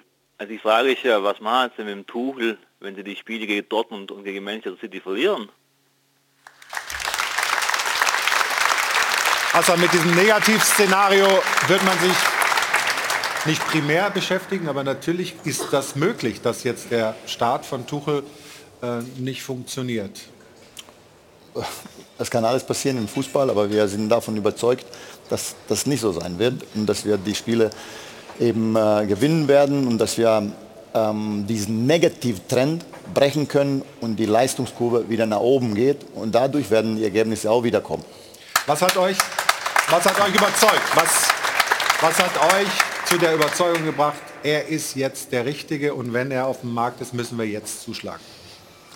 Naja, das haben wir ja gerade gehört. Ähm, er hat ähm, ähm, Champions League gewonnen, er hat große Erfolge gefeiert, er hat die Erfahrung national und dann aber auch international gesammelt, hat äh, große Mannschaften äh, geführt, war in den letzten drei Jahren zweimal im Finale der Champions League und ähm, ich kenne den, ich, wir haben schon einige Male miteinander zu tun gehabt, ähm, haben uns einige Male über Fußball unterhalten ähm, und ähm, er ist ein guter Typ, hat man auch gestern gesehen. Ich glaube, wie er aufgetreten ist, das, ist, äh, das war sehr, sehr gut und ähm, wir sind sehr gespannt auf ihn, freuen uns auf ihn und ähm, werden jetzt ab Montag, Dienstag loslegen. Wie groß war das Zeitfenster denn, um ihn zu verpflichten? Weil viele Menschen sagen ja, Mensch, dass die Bayern das jetzt machen vor Dortmund, jetzt vor, der, vor dem Champions League-Duell äh, gegen Manchester City, hat damit zu tun, dass Tuchel vielleicht in ein paar Wochen woanders unterschrieben hätte. Ähm, war das nur ein kleines Zeitfenster, was man sozusagen nutzen musste? Naja, also das ist sekundär. Das Wichtigste äh, war ja erstmal, dass wir Analyse gemacht haben und gesehen haben, wie wir schon darüber gesprochen haben. Aber wenn Tuchel dann jetzt nicht zur Verfügung gestanden hätte, hätte man mit Nagelsmann weitergemacht, trotz der Analyse? Oder war das hätte wäre, wenn jetzt, äh, sollen wir, glaube ich, nicht so aber das ist äh, schon wichtig. reden. Ja, aber es ist jetzt, äh, er hätte auch sagen können, ab dem 1.7. haben wir gesagt und so weiter und so fort. Also wichtig war ja, dass wir die Analyse gemacht haben, dass wir gesehen haben, dass dieser Trend eben so war, wie er war. Und jetzt ähm, mit ihm eine Top-Option am Markt ist. Das ist ja klar, dass das das Wichtigste ist, dass einer ja, der Kreis der, der, der, der, Trainer, die für Bayern äh, zur Verfügung oder in Frage kommen, ist ja nun mal sehr klein. Ne? Eben. Und er ist deutsch, auch wichtig. Lebt in äh, München? Lebt in München, war auch da. Ich habe ihn angerufen, der war in 20 Minuten bei mir und deswegen ähm, ähm, hat das alles gepasst. Aber wenn er abgesagt hätte, dann hätte man weitergemacht mit Nagelsmann. Oder wie schätzt du das ein? Gut, dann hätte man sich, wenn dann eine andere Alternative überlegen müssen, die ich jetzt nicht direkt auf dem Markt gesehen hätte und schauen müssen, wie es mit Nagelsmann weitergeht. Aber klar, es war die Grundvoraussetzung, dass Tuchel kann und ich glaube, man kann über Tuchel jetzt nicht grundsätzlich sagen, der war in Mainz und in Dortmund so und deswegen ist er ein schwieriger Charakter oder er kann nicht mit den Bossen per se. Mhm. Ich glaube, er hat sich bei Paris und bei Chelsea schon auch entwickelt. Er hat einen Spieler wie Neymar in den Griff bekommen ähm, und äh, ist nicht mehr der, der zu Beginn seiner Karriere war. Das ist ja auch klar. Mhm. Ist das dieser Ruf, äh, den Tobi ja auch da ein bisschen anspricht, der, den hat er, dass es mit den Bossen teilweise schwierig wird? Fürchtest ja, du das auch beim FC Bayern? Nein, das glaube ich nicht. Das hast du ja eben gerade auch erklärt. Ich glaube, durch seine Auslandserfahrung, ob es jetzt in Paris war oder in, in London, glaube ich, hat er enorm dazugelernt. Er wird äh, in diesem Jahr 50, hat eine große Lebenserfahrung, hat Titel geholt. Also und, und die Kandidaten, die da sind, um bei Bayern München Trainer zu werden, sind ja auch extrem, extrem gering. Und wenn du so einen Trainer dann kriegst, dann ist es total nachvollziehbar, dass Bayern München dazu schlägt. Glaubst du, er ist da zu Unrecht in so einer Schublade? Dass man sagt, das ist ein schwieriger Typ oder ist da was dran? Naja, jetzt, wenn man wieder von sich selber ausgeht und man schaut ein paar Jahre zurück, sieben, acht Jahre, wie man selber war, dann mag es vielleicht früher so gewesen sein, dass er, dass er vielleicht in dem Bereich echt schwierig war. Aber wir haben es jetzt ja mehrfach gehört, ich glaube, die Erfahrung, die man in seinem Leben sammelt, die zahlt natürlich darauf ein, dass sich die Persönlichkeit entwickelt. Was schon interessant sein wird, glaube ich, und das wird sich extrem verändern, ist die Kommunikation mit der sportlichen Leitung, weil ich glaube, Julian halt anders mit der sportlichen Leitung geredet hat. Thomas Tuchel hat wahrscheinlich seine klare Meinung, mhm. wie er dann was umsetzt. Ähm, das wird sich natürlich dann verändern oder anpassen. Ähm, aber ich glaube, dass er sich da auch entwickelt hat, weil früher war er da sehr strikt und ich denke, dass er ähm, da sich durch Paris und vor allem durch Chelsea auch, ähm, angepasst hat ihr euch da bei anderen noch mal informiert oder wie sieht das aus? Hast, hat Aki noch mal angerufen oder Nein, Sven Mislintat, also, äh, der damals äh, Trainings äh, Ich habe ja, äh, es ist hatte? wichtig, dass man gewisse ähm, sage ich mal, Energie zwischeneinander hat. Wir haben uns damals verstanden, als wir drei, vier Mal gesprochen haben. Ähm, und er macht einen sehr guten Eindruck. Ich wüsste jetzt nicht, was anders sein sollte als mit Julian Nagelsmann, weil mit Julian Nagelsmann haben wir genauso den Transfermarkt gemacht, haben alles abgesprochen. Genauso werden wir das mit Thomas Tuchel auch machen. Es ist ganz wichtig, dass der Trainer seine Meinung immer im Transfermarkt auch ähm, zu den verschiedenen Spielern gibt, dass er seine Idee ähm, hat, dass er die Idee auch der Mannschaft ganz klar, konsequent, wie ich schon gesagt habe, ähm, überträgt sozusagen und ähm, also ich freue mich auf die Zusammenarbeit. ich glaube, darin wird auch der Schlüssel liegen, ob das klappt mit Tuchel oder nicht. Die Kommunikation zwischen Hassan Salihamidzic und Thomas Tuchel, weil Thomas, glaube ich, klare Gedanken hat in dem, was er möchte und da vielleicht manchmal auch gar nicht davon abweichen will und dass man da eine Linie findet, dass es eben nicht irgendwo ins, in, in die ja. schiefe aber, Linie aber Moment, zu den, zu den Julian Nagelsmann hat ja auch klare Idee gehabt. Ja. Nur, nur, mal, ähm, ja. Und er hat auch genauso mir seine Idee gesagt und wir haben genauso auch den Julian Julian sein lassen. Ähm, und genauso werden wir Thomas Tuchel, ähm, genauso Thomas Tuchel sein lassen. Als es Umfragen gegeben hat, ob äh, Nagelsmann Trainer werden sollte bei Bayern München, da waren die, ähm, ähm, die Werte viel besser, als die jetzt für, für, ähm, für Tuchel sind. Ne? Und ich glaube eben auch, dass ähm, die meisten Leute, die meisten Fans immer noch den Thomas Tuchel von Borussia Dortmund immer noch vor Augen haben, dass das ein wirklich ein prägendes, prägende Erinnerung von, von, den, von den meisten Leuten ist. Ähm, ich glaube aber, ähm, dass ähm, Sepp, der war ja auch zum Beispiel im Gespräch bei der Nationalmannschaft, vielleicht auch als Nachfolger nach der, nach der Europameister, äh, nach der Weltmeisterschaft. Ich, und wenn, man, wenn ich so, so beide Seiten höre, damals in Dort, heute in Dortmund und heute auch die Seite von Tuchel, als es in Dortmund gescheitert ist, dass ähm, die auch gesagt haben, wenn wir heute zusammenkommen würden, da wäre das eine ganz andere Situation. Da wäre Dortmund ähm, paar, hätte ein paar Trainer nach, nach Klopp gehabt, der Tuchel hatte ein paar andere Erfahrungsstationen mhm. gehabt. Also und da kommt jetzt Bayern München zu einem sehr guten Zeitpunkt, sowohl für den Trainer äh, wie auch für den Verein. Da kommt was zusammen, wo ich finde, dass jetzt ein Zeitpunkt, ähm, wo beide sehr profitieren können von. Und ich habe es ja vorhin schon ein paar Mal gesagt, bei der Pressekonferenz hat er sich sehr klar geäußert, sehr sehr strukturiert auch ähm, seine Gedanken dargestellt und weiß auch, wie das so sein wird in der Kabine am Anfang mit den Spielern, die mit einem neuen Trainer konfrontiert werden. Es werden jetzt auch nicht alle Spieler super happy sein und äh, das ist ganz normal. Also da, da, passiert ein großer, es passiert ein großer Umbruch, wenn der, wenn der Cheftrainer geht in der entscheidenden Saison. Da kann Unsicherheit entstehen. Vielleicht ist es für manche Spieler so, dass dass sie eher wieder eine neue Chance sehen. Das ist, doch, das ist doch hier nicht anders wie überall anders auch. Und deshalb glaube ich, dass man am allerschnellsten Vertrauen zueinander fasst, wenn man auf den Platz geht, tatsächlich. Also auf dem Fußballplatz wird das Ganze entschieden.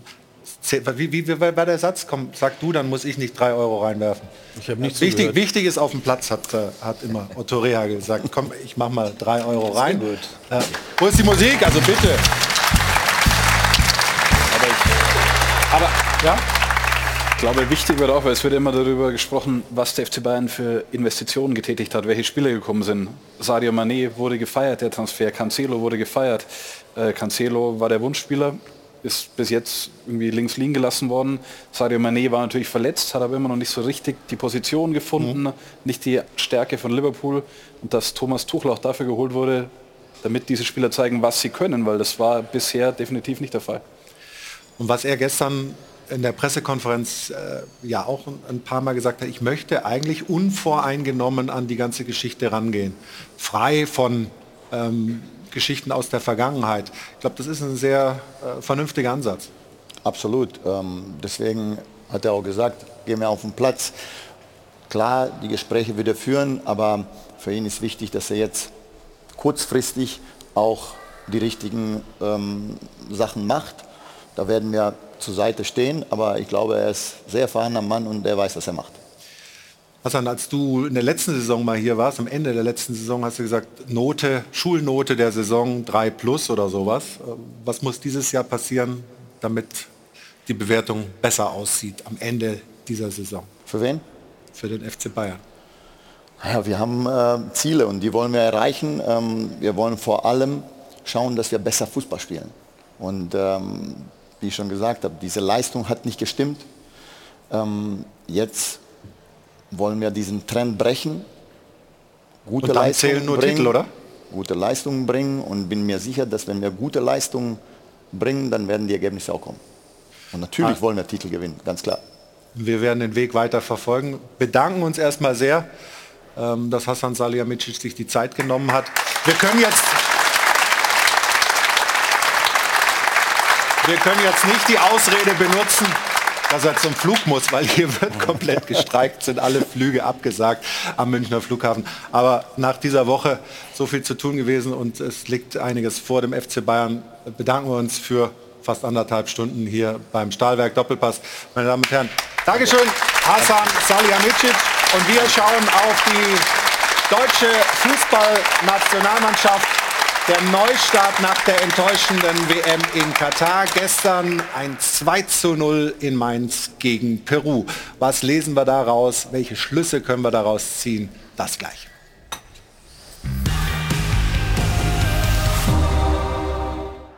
Zufriedene Fans, kleine Ehrenrunde, ist ja schon mal was als Neubeginn nach der verkorksten WM. Ein schmuckloses 2 zu 0 gegen Peru dank zweier echter Knipser-Tore von Werder-Stürmer Füllkrug. Und defensiv kaum gefordert, obwohl Bundestrainer Flick nicht die bestmögliche Elf aufgestellt hatte. Aber für die neue deutsche Nationalmannschaft geht es nicht nur darum, Spiele zu gewinnen, sondern auch darum, die Herzen der Fans zurückzuerobern. Der DFB sucht ja die Nähe zu den Anhängern, will die Identifikation mit der Nationalelf neu beleben aber funktioniert das mit so vielen neuen Namen und Gesichtern? Sollte die Zeit der Experimente nicht schon vorbei sein? Ist sie offenbar nicht, aber vielleicht gehört das ja zum Plan von Hansi Flick. Denn entscheidend ist ja bei der Heim-EM den Bock endlich wieder umzustoßen. Ein kleines Stückchen Wir-Gefühl ist ja schon zurückgekehrt beim Auftakt ins Länderspieljahr. Und obwohl harmlose Peruaner kein echter Gradmesser waren für die DFB 11, stellen wir doch mal die Frage in den Raum. Klappt das so mit einem neuerlichen Sommermärchen? Michael Lorini, bist du, bist du optimistisch? Ich, dass wir uns auf den Sommer 24 freuen wir dürfen. Wir können uns total auf den Sommer 24 freuen, auch auf das Turnier. Aber ob das nochmal so einen fußballerischen Sommermärchen gibt, ich würde gerne sagen, das wird so sein. Ich glaube ehrlich gesagt aber nicht daran. Warum nicht? Ja, ähm, das, ich glaube schon, dass wir nicht, dass wir ein ganzes Stück noch von, von der Spitze entfernt sind. Und ähm, die letzten Erfahrungen mit Hansi Flick und der Mannschaft, die waren wirklich nicht positiv, weil auch viele Fehler gemacht worden. Und ähm, ich sehe die anderen Nationen einfach als stärker an. Welche und, Fehler meinst du? Naja, also äh, wenn wir, wenn wir gerade über Ziele gesprochen haben und äh, wann wird abgerechnet, war ja auch ein Punkt, warum man gesagt hat, naja, der Nagelsmann hätte jetzt mal die Saison zu Ende spielen können und dann hätte man gesehen, was am Ende erreicht. Also ähm, bei der Nationalmannschaft war es ja nicht nur die Weltmeisterschaft, die in der Vorrunde ähm, geendet hat. Es war auch die Nations League, das war ja auch ein Ziel, dort das, äh, die Endrunde zu erreichen. Das ist auch krachend verfehlt worden, mit nur einem Sieg in, in, in sechs Spielen. Und ähm, Vorrunde auszuscheiden, ich finde, wenn man sagen, auf dem höchsten Niveau agiert, ähm, dann muss man dann auch das wäre auch für mich ein Zeitpunkt gewesen, daraus eine Konsequenz zu ziehen. Und ich glaube, es wird einfach wahnsinnig schwer was, in der Zeit. Welche ähm, Konsequenz, was meinst du? Ja, Trainerwechsel ist für mich da schon eine Option. Und ähm, ich hatte auch, also in der Vorbesprechung vor ein paar Tagen darüber gesprochen, haben, für mich wäre eben der Thomas Tuchel ein idealer Bundestrainer, auch für diese, für, für anderthalb Jahre oder für, für, für dreieinhalb Jahre gewesen, um dort eben eine Aufbruchstimmung zu erzeugen. Man sieht ja, was dieser äh, Name und was diese Person für eine, für eine Zugkraft hat und auch die Idee, da was Neues zu entwickeln, das hätte ich für eine Heim-WM, wo man wo wirklich viel auf dem Spiel steht, nach so vielen Jahren der Nationalmannschaft ähm, des Niedergangs, da hätte ich mir noch mal einen neuen Impuls auch von, von, dieser Position gewünscht. Jetzt ist es so, es gibt auch Gründe zu sagen, ähm, da gibt man jemandem noch mal eine Chance. Das war ja auch das, was jetzt ähm, sich am Ende durchgesetzt hat. Und jetzt muss man mal gucken, wie diese Chance genutzt wird. Aber ich glaube, das ist halt schwer. Ähm, und das wurde eben auch in diesem Beitrag schon, ist das jetzt ein Neuanfang, versucht man es jetzt nochmal? Und ich glaube, es wird eine lange Zeit, äh, auch für die Fans, bis die Europameisterschaft startet. Erst dann wird man sehen, wo die Mannschaft tatsächlich steht. Wir hatten in den vergangenen Jahren immer wieder okaye Phasen, aber immer wenn es darauf ankam, hat die Mannschaft nicht geliefert und ähm, glaube, dass es da auch so eine gewisse Grundskepsis auch bei den Leuten, bei den Fans und bei den Experten gibt, jetzt auch ein 2 zu 0 natürlich gegen Peru nicht überzubewerten. Belgien wird schon mal ein anderer Maßstab sein, Aber diese Testphasen sind eben noch mal was anderes. Wir haben oft gesagt, oder die Mannschaft hat oft gesagt, die sportliche Leitung mhm. hat oft gesagt, ähm, wir sind in der Lage, Turniere zu gewinnen. Unser Ziel ist, das, ist das die absolute Spitze. Und die Mannschaft hat das über die Jahre hinweg, mhm. ob nun in den großen Turnieren oder Nations League, äh, nicht gezeigt. Und ähm, ich fürchte, das werden wir, wenn das Halbfinale erreicht werden würde, würde ich sagen, ist es ein Riesenerfolg. Wie lange glaubst du denn, dass diese Phase des Experimentierens, die es ja jetzt schon gibt, zumindest bei der Kaderzusammenstellung, gestern haben wir auch drei Neulinge dann insgesamt äh, ihren ersten Einsatz gehabt in der deutschen Fußballnationalmannschaft. Wie lange kann Hansi Flick experimentieren und ab wann muss er beginnen, also wirklich mit einer ersten Elf oder mit einem richtigen Stamm zu agieren? Grundsätzlich finde ich, sollte man nicht so pessimistisch sein und so negativ eingestellt. Die WM war natürlich äh, sehr, sehr schlecht, überhaupt keine Frage, aber es ist vollkommen richtig, mit Hansi Flick auch zur EM zu gehen im eigenen Land dass er diese Phase, diese zwei Spiele jetzt nutzt, um so ein bisschen zu experimentieren, finde ich vollkommen richtig. Allerdings sage ich auch, dann im Sommer, das sind die nächsten Länderspiele, muss das äh, Experiment dann auch beendet sein. Ja, also dann musst du deine Mannschaft so oder deinen Kader finden, mit denen du wirklich dann ein Jahr später auch hier das Turnier im eigenen Land spielst. Das ist ganz, ganz wichtig. Ähm, Du hast gesagt, es gibt mehrere Mannschaften, die, die viel besser sind als Oder die Deutschen. besser sind. Ja, ne? Also ich, mir fällt jetzt einer ein, also das ist Frankreich. Ja, ich glaube, England ist auch nicht schlechter. Ne? Also England ja, hat sind aber auch nicht Turniere besser. Gespielt. Also naja. ich, ich, denke, ich denke, dass wir, dass auch wir als Zuschauer, Außenstehende oder Experten oder Journalisten auch mal so ein bisschen die Grundstimmung auch ein bisschen verändern können, dass man sagt, hey, Lass uns doch darauf freuen auf die EM. Dafür brauchen sie Ergebnisse von Seiten der Nationalmannschaft, überhaupt keine Frage. Ähm, aber ich sehe das nicht so schwarz, wie du das siehst. Und das ist ja auch, äh, wir, wir, wir machen da gleich weiter, setzen da gleich an, das ist ja ein Riesenthema. Sich der DFB auf die Fahnen geschrieben hat, die Fans wieder mit der Nationalelf. Was? Haben Sie, angefangen? haben Sie angefangen. Wie, wie nachhaltig das ist und ob das äh, glaubwürdig ist und ob das dann auch verfängt und ob das wirklich eine Euphoriewelle entfacht, die wir ja 2006 hier hatten im Land. Äh, das wünscht man sich alle, das Sommermärchen 2.0. Ob das funktioniert, das besprechen wir nach einer kurzen Pause hier im Stahlwerk Doppelpass. Bis gleich.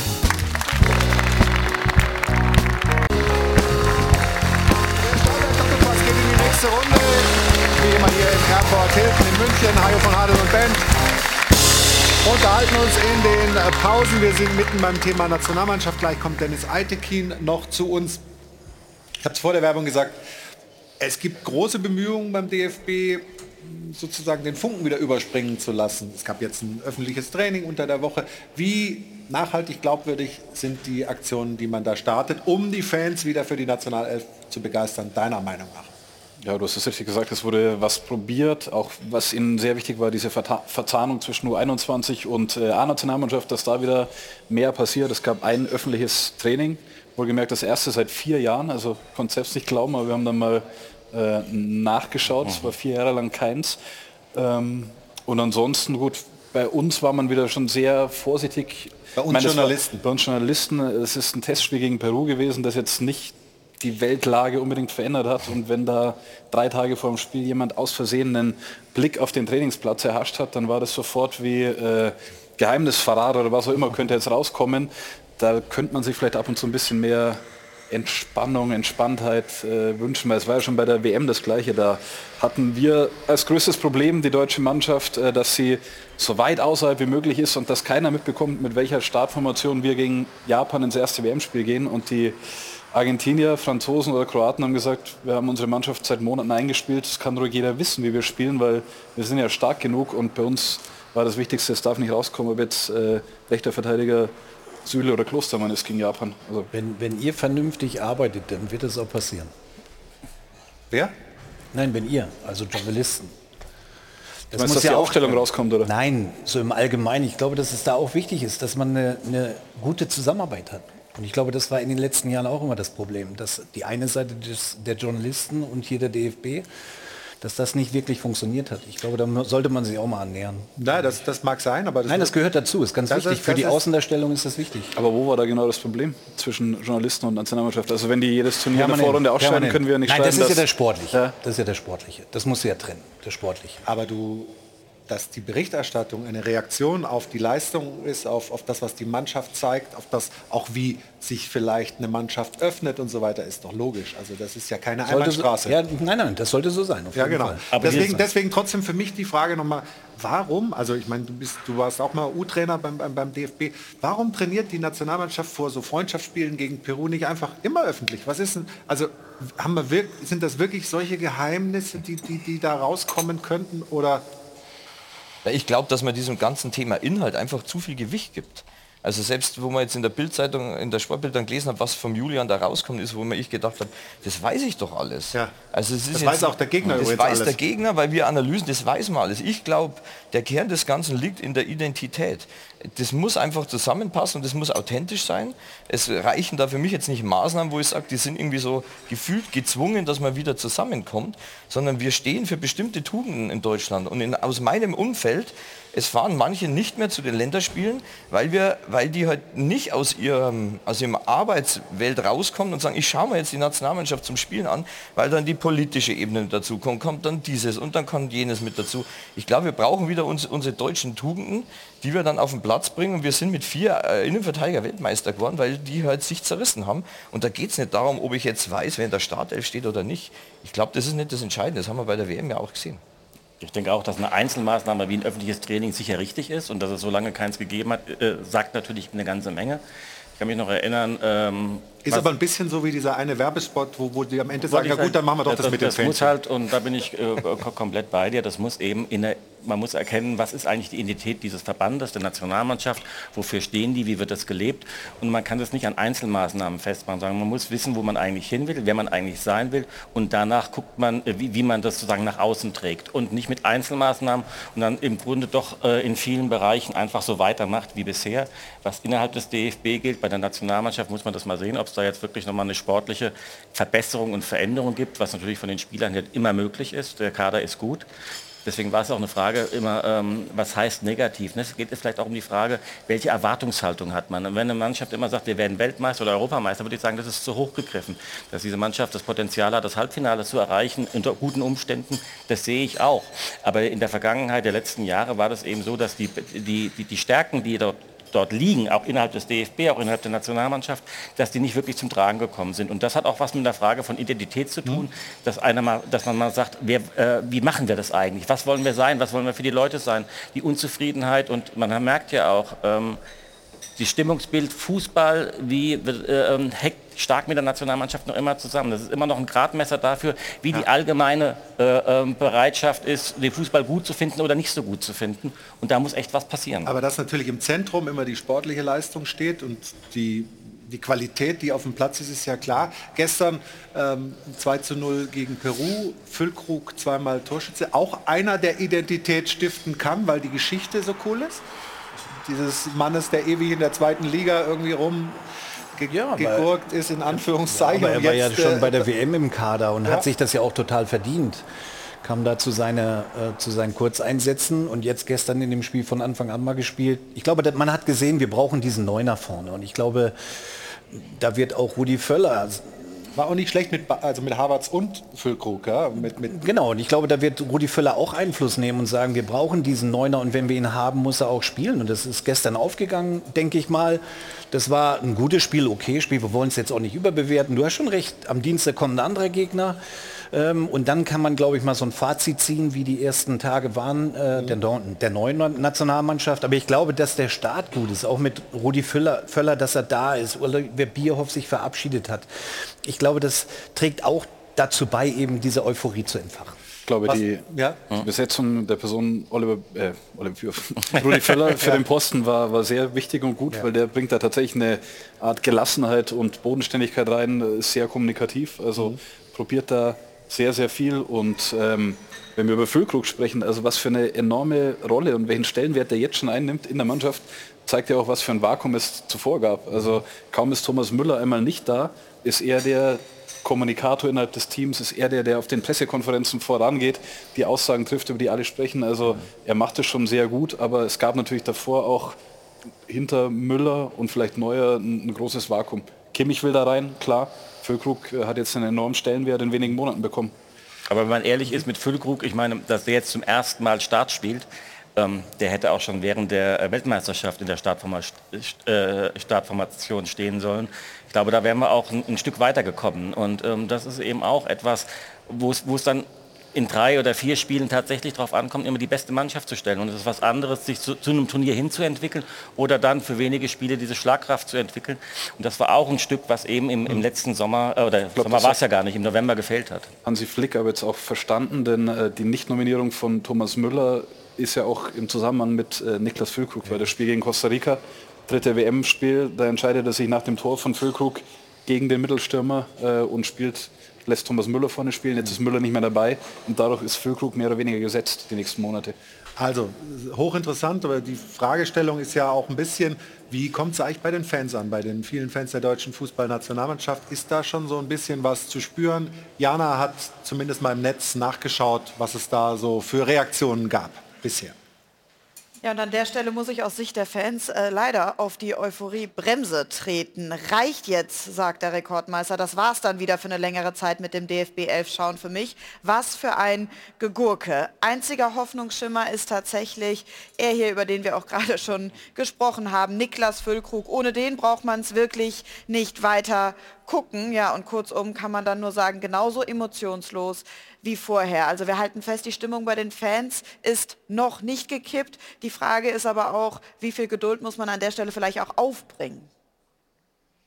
Ja, wie gut ist die Qualität der Mannschaft des Kaders und wie viel Geduld braucht man noch, bis sozusagen die PS auf die Straße kommen? Ja, ich finde schon, und das haben wir nach der WM ja immer wieder gehört, wir haben so ein bisschen eine Konjunktivmannschaft. Das heißt, mhm. wir könnten viel mehr, als man tatsächlich auf dem Platz bringt. Wird ja auch sehr viel über den Expected Goal Wert. Äh, Wert da, da, waren wir wahnsinnig gut mhm. bei der WM, nur haben die die Bälle nicht ins Tor gebracht. Nur wenn es halt genug? immer wieder passiert, dann ist es halt kein Zufall mehr, sondern steckt halt irgendwo ein Muster am Ende des Tages dahinter. Ja. Und ich kann Hansi Flick jetzt auch total verstehen, weil jeder Trainer hat ja mittlerweile seine eigene Spielidee, also wie er spielen möchte. Ähm, er erlebt ja die Spieler nur im Stadion und kann sie anschauen, aber es ist eine ganz andere Sichtweise, wenn ich sie tatsächlich im Training mal erlebe. Deswegen finde ich es ja total nachvollziehbar, ähm, dass ich da jetzt mehrere mitnehme. Aber am Ende des Tages gilt es, diese individuelle Qualität, die ich habe, im Mannschaftsverbund halt irgendwie zu integrieren. Und dass halt jeder außerhalb von meiner Idee intuitiv sein bestes Verhalten auf den Platz bringt. Und was beim Füllkrug mir wirklich gestern hängen geblieben ist, bei den Vereinen bei der WM, der hatte sowas von Spaß für unsere Nationalmannschaft zu spielen. Der, wenn das Trikot anzieht, also da geht sein Herz auf und dieser Spaß geben wir ab und zu bei den ein oder anderen Spielern ab. Da wenn ich jetzt nicht wüsste, es hätte jemand ein Tor geschossen und ich hätte nur das Gesicht, würde ich nicht wissen, ob es ein Tor ist oder ob es ein was auch immer. Ja. Und ich glaube, das ist ein ganz entscheidender Faktor, dass wenn wir unser Trikot anziehen, dass dann jeder wieder brennt für unser Land. Und dann haben wir ganz schnell wieder alle, die hier da sind, hinter, vor uns und neben uns. Das hatten wir ja auch bei der WM so. Ja. ja. Da war der, bei der WM hatten wir es genauso. Da war der Füllkrug der Einzige, der die Leute wirklich äh, gekriegt hat mit seiner Art und Weise. Und dann hat man den dabei. Ne? Und, ähm, aber wir haben zu wenig davon. Wir haben eindeutig zu wenig davon. Ja, aber wir haben noch eine positive Erkenntnis, finde ich, gestern aus dem Spiel gegen, gegen Peru. Ähm, mit, mit Wolf von, vom BVB, der sich da ja schon extrem gut entwickelt hat, zum Sp Stammspieler geworden. Jetzt ist er in der Nationalmannschaft dabei und performt direkt. Da hatten wir auch so ein Vakuum auf der rechten Seite. Wir können uns alle erinnern, nicht nur ja. bei der letzten WM, sondern in den letzten Jahren. Und ich glaube, wenn das auch eine positive Erkenntnis ist, die ich jetzt gesehen habe, dann sind es schon mal zwei, die mir sehr gut gefallen für die nächsten Spiele. Machen wir da mal einen Strich drunter, schauen am Dienstag dann mal, wie das gegen den schwereren Gegner, gegen Belgien, mit Tedesco, dem deutschen Trainer an der Linie bei den Belgiern in Köln ausgeht. Wir haben gleich aber noch ein sehr, sehr interessantes Thema mit einem sehr hochkarätigen Gast, nämlich Dennis Eitekin ist hier, einer der besten Schiedsrichter Deutschlands. Und das waren die Novizen. Anton Stach von Mainz und Nils Pedersen von Freiburg haben mal die Rolle getauscht war ein Schiedsrichter. Dennis Eitekin wartet schon, wird uns gleich erzählen, wie das war mit den beiden und warum das nicht nur so eine Spielerei ist, sondern es darum geht, wieder Nachwuchs zu begeistern für die Schiedsrichterei, denn da gibt es ein echtes Nachwuchsproblem beim DFB, was die Schiedsrichter angeht. Darüber sprechen wir nach einer kurzen Pause hier im Startwerk Doppelpass. Also bis gleich. Ganz herzlich willkommen zurück am Stahlwerk Doppelpass in Herford in München und ich habe es Ihnen vor der Werbung gesagt. Wir wollen uns der Schiedsrichterei widmen. Da gibt es ein echtes Nachwuchsproblem und ich würde sagen, dann machen wir es einfach so. Da fragen wir doch mal den Schiri. Da fragen wir doch mal den Schiri. Wird präsentiert von Das Örtliche. Ohne Schiris fehlt uns was. Und der Schiri, den wir jetzt fragen, hier bei uns im Stahlwerk Doppelpass heißt Dennis Eitekin. Schön, dass er hier ist. Einer der besten, die wir haben in der Bundesliga. Dennis, danke dir für den Besuch. Wir haben eine, oder ihr habt eine coole Aktion gemacht. Rollentausch. Ja. Bundesliga-Profis, die gepfiffen haben. Und du warst derjenige, der äh, drüber geschaut hat. Musstest du erstmal eine Regelschulung machen oder waren die relativ regelfest? Die haben das echt richtig gut gemacht. Ähm, wir haben über die Laufwege gesprochen tatsächlich und über welche Signale sie dann ähm, auch verwenden äh, wollen und sollen.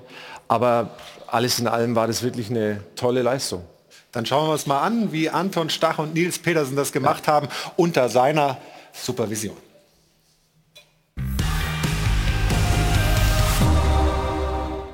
Kurze Vorbesprechung des Selbstversuchs an der Pfeife.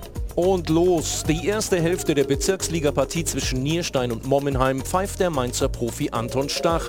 Per Headset angeleitet von Bundesliga-Schiedsrichter Dennis Eitekin. Probleme gibt's kaum. Auch nicht, als nach Seitenwechsel der Freiburger Stürmer Nils Petersen dran ist. Nierstein gewinnt das einseitige Match 6 zu 0 und Petersen gewinnt neue Einblicke in der ungewohnten Rolle. Also Respekt äh, an jeden Schiedsrichter, man, ich gehe jetzt anders ran, ja. Ein interessanter kleiner Ausflug ins Schiedsrichterwesen also. Aber Lust auf mehr? Ich fühle mich da wohler, dem Ball entgegenzulaufen, als immer wegzulaufen vom Ball. Passend zum klaren Trend der vergangenen Jahre. Immer weniger junge Menschen wollen Schiedsrichter werden. Aber ist das verwunderlich? Spaßig ist es für die Unparteiischen doch höchstens vor Anpfiff. Dann geht der Ärger los im undankbarsten Job, den der Fußball zu bieten hat. Schiedsrichter. Sind das nicht die, die nicht kicken können? Zwar immer mittendrin, aber doch nur dabei? Wertschätzung genießen sie wenig, sind oft die Buhmänner. Und immer ist irgendeiner sauer auf sie. Auch die Trainer von Stach und Petersen legen sich gerne mit den Unparteiischen an, sind sich einig, dass die oft als hochnäsige und arrogante Besserwisser auftreten. Aber es allen recht zu machen, widerspricht eben der Natur des Schiri-Jobs fundamental. Also mal ehrlich, was ist denn toll daran, Schiedsrichter zu sein?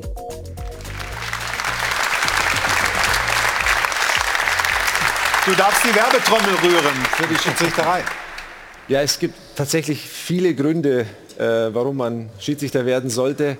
Aber mein Sohn, ich habe von meinem Sohn habe ich gelernt, ist die praktischen Gründe zählen nur. Und wenn ich, äh, die, die, meisten wissen es ja tatsächlich nicht, dass wenn man Schiedsrichter ist, dass man auch kostenlos ins Stadion kommt. Also das ist ja schon mal so ein sehr handfestes okay. und klares Argument. Ja. Man, verbessert, äh, man bessert natürlich auch äh, seine, sein, sein Taschengeld auf, aber natürlich das Thema Schiedsrichter zu sein, hat was, es bringt was auch für die Persönlichkeitsentwicklung. Das ist unglaublich. Man lernt sehr früh auch Entscheidungen zu treffen und Kommunikation, Interaktion mit Menschen. Also mir hat es tatsächlich sehr, sehr geholfen. Und je weiter es nach oben geht, desto mehr Kulturen lernt man kennen, man reist viel und ja. es ist auch ein Team, Team äh, letztendlich eine äh, Teamarbeit, ja. Also äh, einige Argumente. Trotzdem gibt es, korrigiere mich, ja. ein Nachwuchsproblem. Woran Absolut. könnte das liegen? Ja gut, das Thema, ähm, jeder von uns will ja eine gewisse Wertschätzung ähm, spüren für das, was er macht.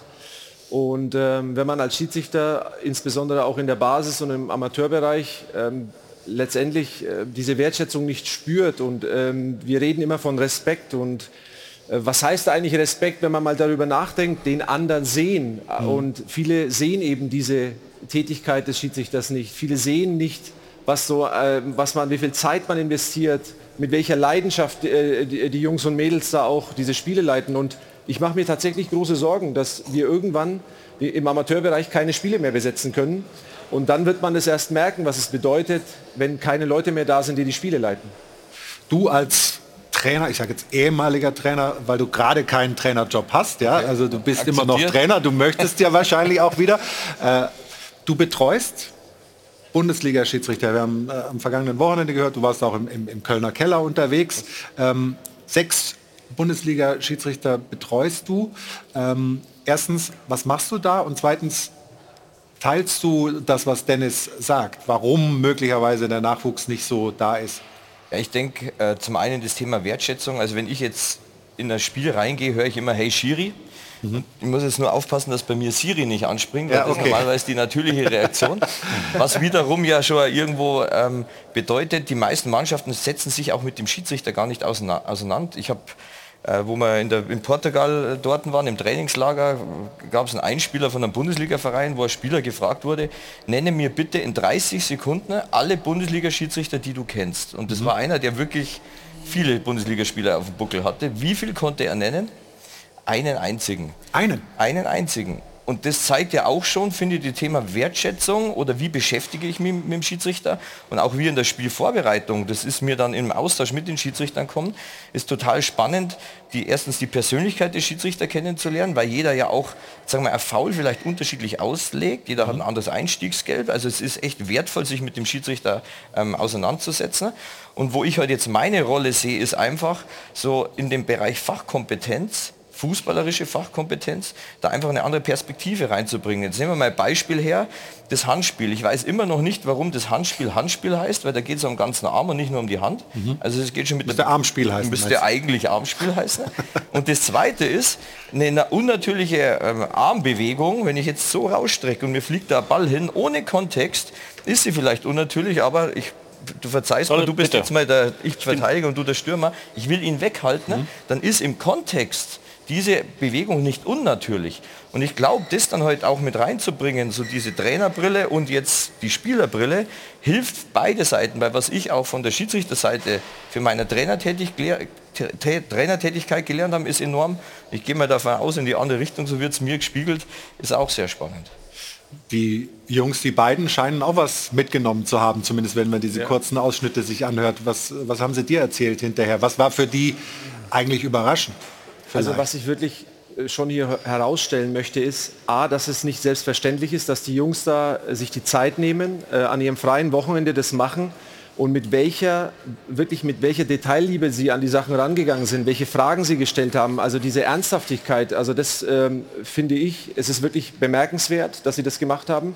Und ähm, natürlich, man hat sofort gemerkt, äh, das sind so Instinktschiedsrichter, äh, sagen wir dazu, weil die wussten sofort äh, bei den Zweikämpfen, was ist ein Foul, was nicht. Der Nils hat zum Beispiel sofort alle Stürmerfalls sofort erkannt. Ja, die alle auch richtig, äh, richtig äh, gepfiffen. Und ähm, das Ding ist halt, die, diese Laufwege, das mhm. zum Beispiel war ein ganz großes Thema, weil ähm, die sind normal sehr, die Spieler sind ja sehr ballorientiert. Und ähm, die haben dann meistens auch bei, bei der Ecke zur, zur, Ecke geguckt und in der Mitte haben sie sich dann gestoßen. Dann muss ich halt ein paar Signale durchgeben, dass sie dorthin gucken, wo was passieren kann. Aber das ist normal. Trotzdem, Stefan, das ist ja, wir haben ja hier diese Rubrik, äh, die, wo wir wöchentlich über und mit Schiedsrichtern sprechen. Ja. Ähm, was immer wieder kommt, ist Fußballkompetenz. Also im Sinne von, Zweikämpfe bewerten, Dinge, die du als Fußballer, als ehemaliger Fußballer, und wenn ich Dennis da richtig folge, dann hat zum Beispiel Nils Petersen alle Offensivfouls äh, deswegen richtig erkannt, weil er halt Stürmer war und weil er sofort sieht, was, ja. was Sache ist. Ja. Das muss noch mehr, auch aus deiner Sicht, in den Kölner Keller und auch in die Schiedsrichterei generell rein? Ich glaube, dass sie perfekt geschult werden. Nur die Umsetzung ist dann manchmal auch problematisch. Ich meine, wenn so ein Spiel Feist vor 80.000 in Dortmund ist es ja auch nicht einfach. Da sind ja noch andere Einflüsse, die dazukommen. Also, ähm, aber ich würde lieber mal eine Frage stellen. Mich würde mal interessieren, im optimalen Fall, wenn du unten anfängst als Schiedsrichter, ja. wie lange dauert das, bis du ganz oben, wenn du ganz oben ankommst und in der Bundesliga pfeifen? Und welchen Weg musst du beschreiten? Ja, am Ende geht es wirklich ganz unten los äh, bei der Jugend und ähm, ich selber habe jetzt elf Jahre gebraucht, elf bis zwölf Jahre, bis ich in der Bundesliga war. Es gibt welche, die schaffen es vielleicht auch in acht bis zehn, aber es ist schon ein langer Weg. Ja. Und äh, man braucht natürlich eine gewisse Fußballaffinität und man muss den Fußball auch lieben. Und ich habe selber jahrelang gespielt, deswegen kennt man sich auch äh, also mit Zweikämpfen schon ein Stück weit aus. Natürlich nicht auf diesem Niveau, wo, wo du jetzt gespielt hast.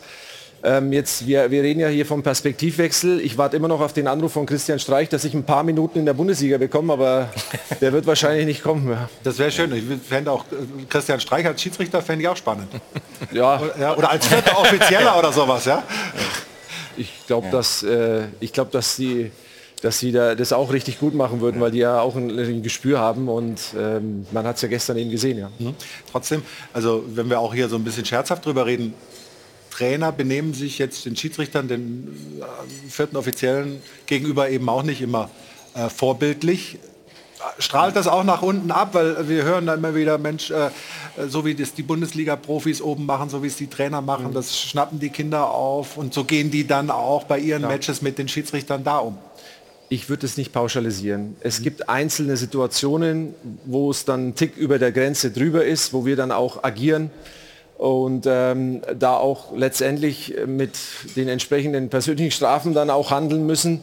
Aber ich merke, dass wir in einem wunderbaren Austausch sind. Noch vor vielen, also vor einigen Jahren hat man sich ja kaum, äh, kaum unterhalten und jetzt ist es so, dass ja. wir wirklich in einem sehr guten Austausch sind. Wir, wir werden unterstützt aus, ähm, aus allen Bereichen und wir sind auch offen und kommunikativ und transparent. Ähm, wir haben nichts zu verstecken und ich, deswegen glaube ich, kann man es nicht pauschalisieren, dass da irgendwie äh, ein, ein, ein, schlechtes Verhältnis zwischen Schiedsrichtern und, und, und Trainern und Verantwortlichen ist. Das sehe ich gar nicht so.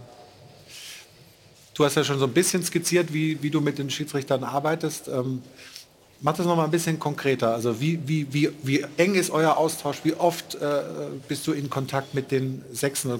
Darfst du sagen, wer das ist? Ja, ja klar. Also, also das, dann schieß los. Im Endeffekt steht ja die Bereitschaft darüber, dass man sagt, okay, man will sich weiterentwickeln. Und äh, ähm, Daniel Schlager zum Beispiel ist mit dabei, ähm, Patrick Siebert ist mit dabei, ähm, dann Robert Schröder ist mit dabei, Sven Jablonski ist mit dabei und so weiter. Also es ja. sind wirklich sehr, sehr gute Schiedsrichter und wie so ein Prozess halt abläuft. Es könnte sein, dass ein Schiedsrichter am Wochenende eine Entscheidung trifft, wo er einfach gerne mal die Trainerbrille haben möchte und sagt, Mensch, jetzt schau du, du, du bitte die Szene mal an, wie hättest du denn das entschieden? Mhm. Um dann einfach eine andere Perspektive halt mal zu kriegen. Ähm, das ist sehr spannend. Dann machen wir natürlich ja immer.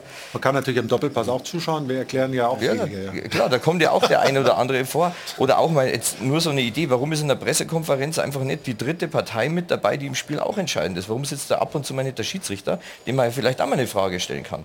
Also das mag jetzt vielleicht extrem quer gedacht sein. Ähm, aber am Ende des Tages gibt es drei relevante Parteien in jedem Spiel. Das ist der Spieler, das ist der Trainer mit seinem Team und das ist der Schiedsrichter. Ähm, und gerade dieser Schiedsrichter wird für mich in manchen Sachen einfach noch zu extrem ausgeklammert.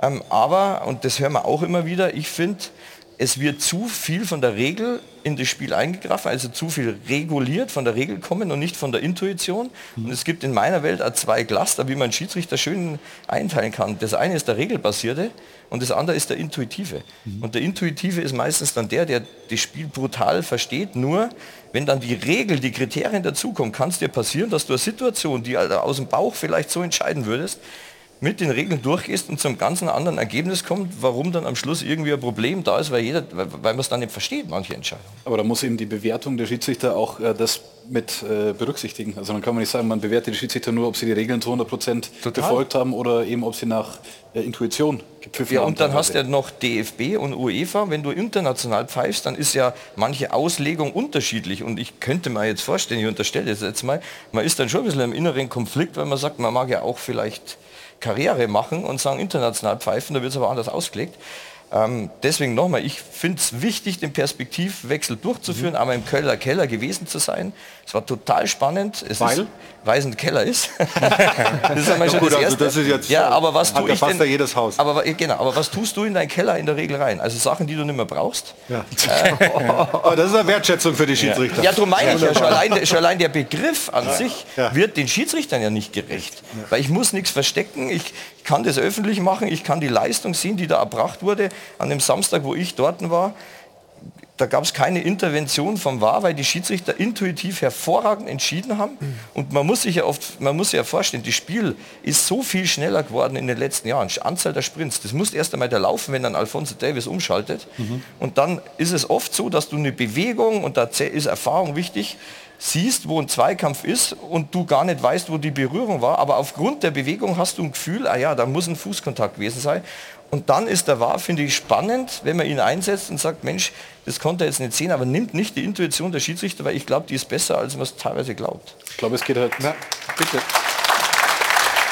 Bei dem ganzen Thema sehr viel um, um Kommunikation. Also Manuel hat es richtig gesagt, es gibt Mannschaft A, Mannschaft B und es gibt einen Schiedsrichter und dass ihr das jetzt hier mit den Schiedsrichtern macht als feste Rubrik, ist ja schon mal ein Anfang, dass die Schiedsrichter ihre Entscheidungen begründen oder dass immer mehr Schiedsrichter nach den Spielen sich trauen zu erklären, warum was passiert ist. Siehe jetzt Stieler, auch wenn es für den vielleicht nicht optimal lief bei dem Spiel in Leverkusen und genauso die Kommunikation im Stadion. Wie oft äh, sitzen wir da, sitzen die Fans da, es ist kurz die Einblendung, äh, VAR und dann rätselt man, um was geht es jetzt eigentlich. Im American Football, oft genanntes Beispiel, Schiedsrichter hat ein Headset, stellt sich hin, erklärt kurz, es wird die Szene XY gecheckt und mhm. danach geht es weiter. Und ja. im Stadion, wenn dieses Fragezeichen bleibt, ich glaube, dann äh, wächst auch der Ärger über den äh, Videoschiedsrichter. Ja. Am Ende geht es ja um Transparenz. Äh, es geht um Transparenz, um Nach Nachvollziehbarkeit. Warum entscheiden wir wie, weshalb? ähm, das, das gilt ja für alles. Deswegen war auch Brazzo hier, weil ja. er eben erklärt, warum, weshalb, wieso, welche Entscheidung getroffen ist. Und das ist ja bei uns nichts anderes. Und ich verstehe auch im Stadion, wenn man das nicht, äh, wenn man in den Rängen da oben ist und nicht nachvollziehen kann, was wir da unten machen, dann ist die Akzeptanz auch niedriger. Und ähm, ich meine, klar, irgendwann wird es wahrscheinlich auch so, so, kommen, dass wir dann äh, irgendwelche Entscheidungen direkt im Stadion dann auch erläutern. Aber ich meine, ich glaube, da gibt es sogar einige Tests, aber letztendlich, das, sind, das, ist, das ist die Entwicklung, weil eine gewisse Transparenz gehört dazu.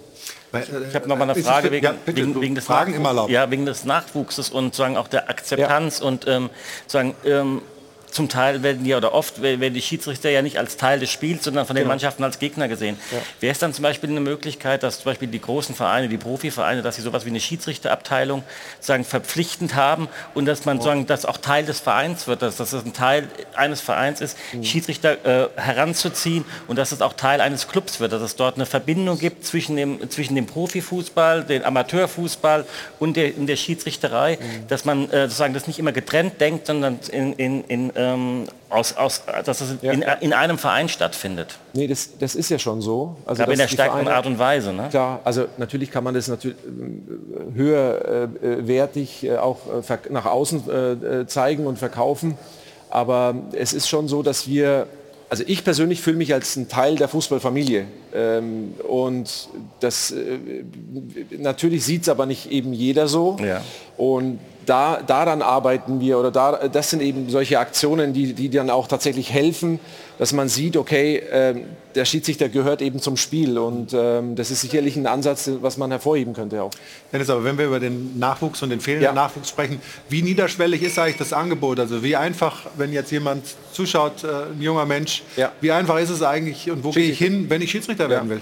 Ja, also auch da müssen wir ähm, uns als DFB äh, weiterentwickeln, weil ich meine, klar, ähm, ganz früher hat man irgendwelche Plakate aufgehängt und hat hingeschrieben, äh, hier werden Schiedsrichter, Schiedsrichter, gesucht. Äh, Schiedsrichter gesucht oder es gibt Lehrgänge. Ja. Und äh, die Medien haben sich verändert. Ähm, wenn, ich mit mein, wenn ich meinem Sohn sage, irgendwas mit einem Plakat, dann lacht er mich aus. Es geht um Instagram, es geht um TikTok. Also wir müssen auch die jungen Menschen dort abholen, wo sie sich auch wirklich bewegen. Deswegen hat der Manuel ja zum Beispiel einen TikTok-Account. Aber das sind eben so Sachen, da müssen wir moderner werden und wir müssen vor allem eins, ich kann ja mittlerweile den Angelschein ja schon online machen, also äh, auch da in irgendeiner Form äh, online äh, die Möglichkeit zu schaffen, unkompliziert ähm, äh, eine Schiedsrichterprüfung zu absolvieren und dann natürlich in der Praxis das einzusetzen. Das sind alles Themen, an denen wird gearbeitet. Wir müssen es eben nur etwas schneller machen. Wir brauchen die Schiedsrichter.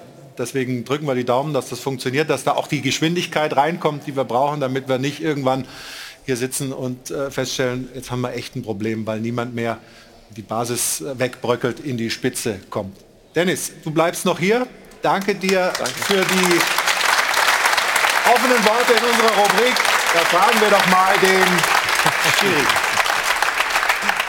Da fragen wir doch mal den Schiri. Wurde präsentiert von Das Örtliche. Ohne Ö fehlt dir was.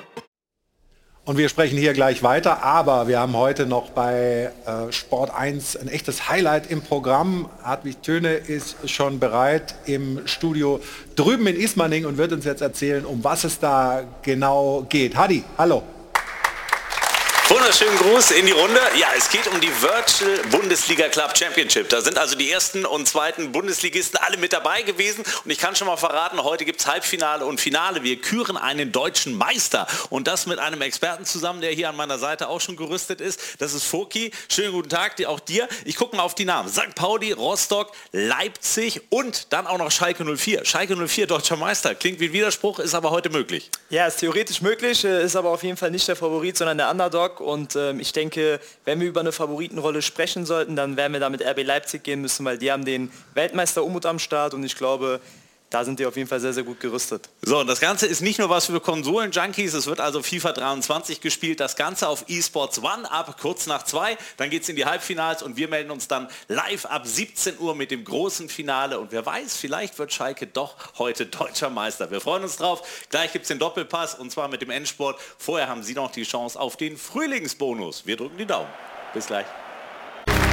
Kurz vor zwei, der letzte Aufschlag für den heutigen Sonntag hier bei uns im Stahlberg Doppelpass. Jana ist bei uns in der Runde. Ungewohnter Seite. Ja, ne? Ja, aber, Ja, Finde ich auch. aber du hast äh, Spenden mitgebracht, ne? Genau. Eine ganze Menge, ne? Ja, wieder über 400 Euro sind Wow. zusammengekommen. Wirklich, wow. Vielen Dank dafür. Respekt. Namentlich German Tronic. Dann alles Gute an Eduard Carsten. Die Synergie, die beste Zeitarbeit aus Deutschland hat gespendet. Die Freunde der Pilzbar Maskottchen aus Kirchdorf. Die DBK-Versicherung aus Nordfriesland. Susanne und Jürgen. Kicken, um zu helfen. Die Spielvereinigung Weisenstadt. Dann, Achtung, der TSV Ochenbruck. Die sitzen dort. Der viereckige Hai und Jana Starke und Frank Hähnel. Vielen Dank, danke. Ja, Tolle super. Summe. Ja. Und darf ich auch noch verraten, was heute noch so auf dem Programm steht? ja, bitte? Es geht um meine Lieblingssportart, Darts. Haben wir nämlich direkt im Anschluss die European Darts Open in Leverkusen, melden sich die Kollegen Basti Schwele und Robert Marianovic, unter anderem der Weltmeister der Bully Boy gegen Gervin Price. Achtelfinals sind angesagt und für mich geht es am Donnerstag nach Berlin, denn dort macht die Darts Premier League halt. Das Ganze natürlich auch live auf Sport 1 ab 20 Uhr. Ja, super. Dennis, du hast, du hast während hier schon das Bier zum Anstoßen reingebracht wird, du hast in der Hinrunde BVB gegen Bayern gepfiffen. Ist es möglich, dass du auch wieder der Schiedsrichter vom Rückspiel wirst, also vom Klassiko am, Sonnt äh, am Samstag nächste Also Woche? theoretisch schon, aber ich pfeif's nicht. Du pfeifst es nicht? Nee. Das weißt du schon. Das weiß ich ja. Ah, okay. Wer macht's? Weißt du es auch Das schon? weiß ich nicht. Das darf man nicht verraten. Auch Ich du es ver- verraten, ich weiß es aber wirklich Okay. nicht. Vielleicht der Manu. Was, was, was glaubt ihr, werden die Bayern jetzt mit Tuchel Rückenwind Dortmund aus dem Stadion schießen oder wie, wie siehst du das? Aus dem Stadion schießen glaube ich nicht. Wird eine enge Ki- Kiste, aber ich glaube schon, dass Bayern das Spiel. Ich glaube, es wird eher deutlich als eng Ja? für die Bayern. Auch so ein Gefühl oder? Ja, glaube ich schon. Also wir freuen uns auf jeden Fall auf dieses Duell am kommenden Samstag 18.30 Uhr in der Allianz Arena und natürlich am Sonntagmorgen dann um 11 Uhr bei uns das erste Spiel von Tuchel. Mal schauen, wie es ausgegangen ist, ob die Meisterschaft schon vorentschieden ist, wenn Dortmund gewinnt, sie vier Punkte Vorsprung, oder ob die Bayern die Tabellenspitze sich zurückholen. Wir freuen uns sehr drauf, danken für den heutigen Tag, wünschen Ihnen einen schönen Sonntag. Jana hat ja gesagt, was alles noch so im Programm ist. 17 Uhr hat die Töne vorher Darts. Bis nächsten Sonntag. Wir sagen Tschüss und auf Wiedersehen. Das war der Stahlberg Doppelpass für heute. Bis ganz bald und Prosit, die Herren. Oh, ich habe hier falsch.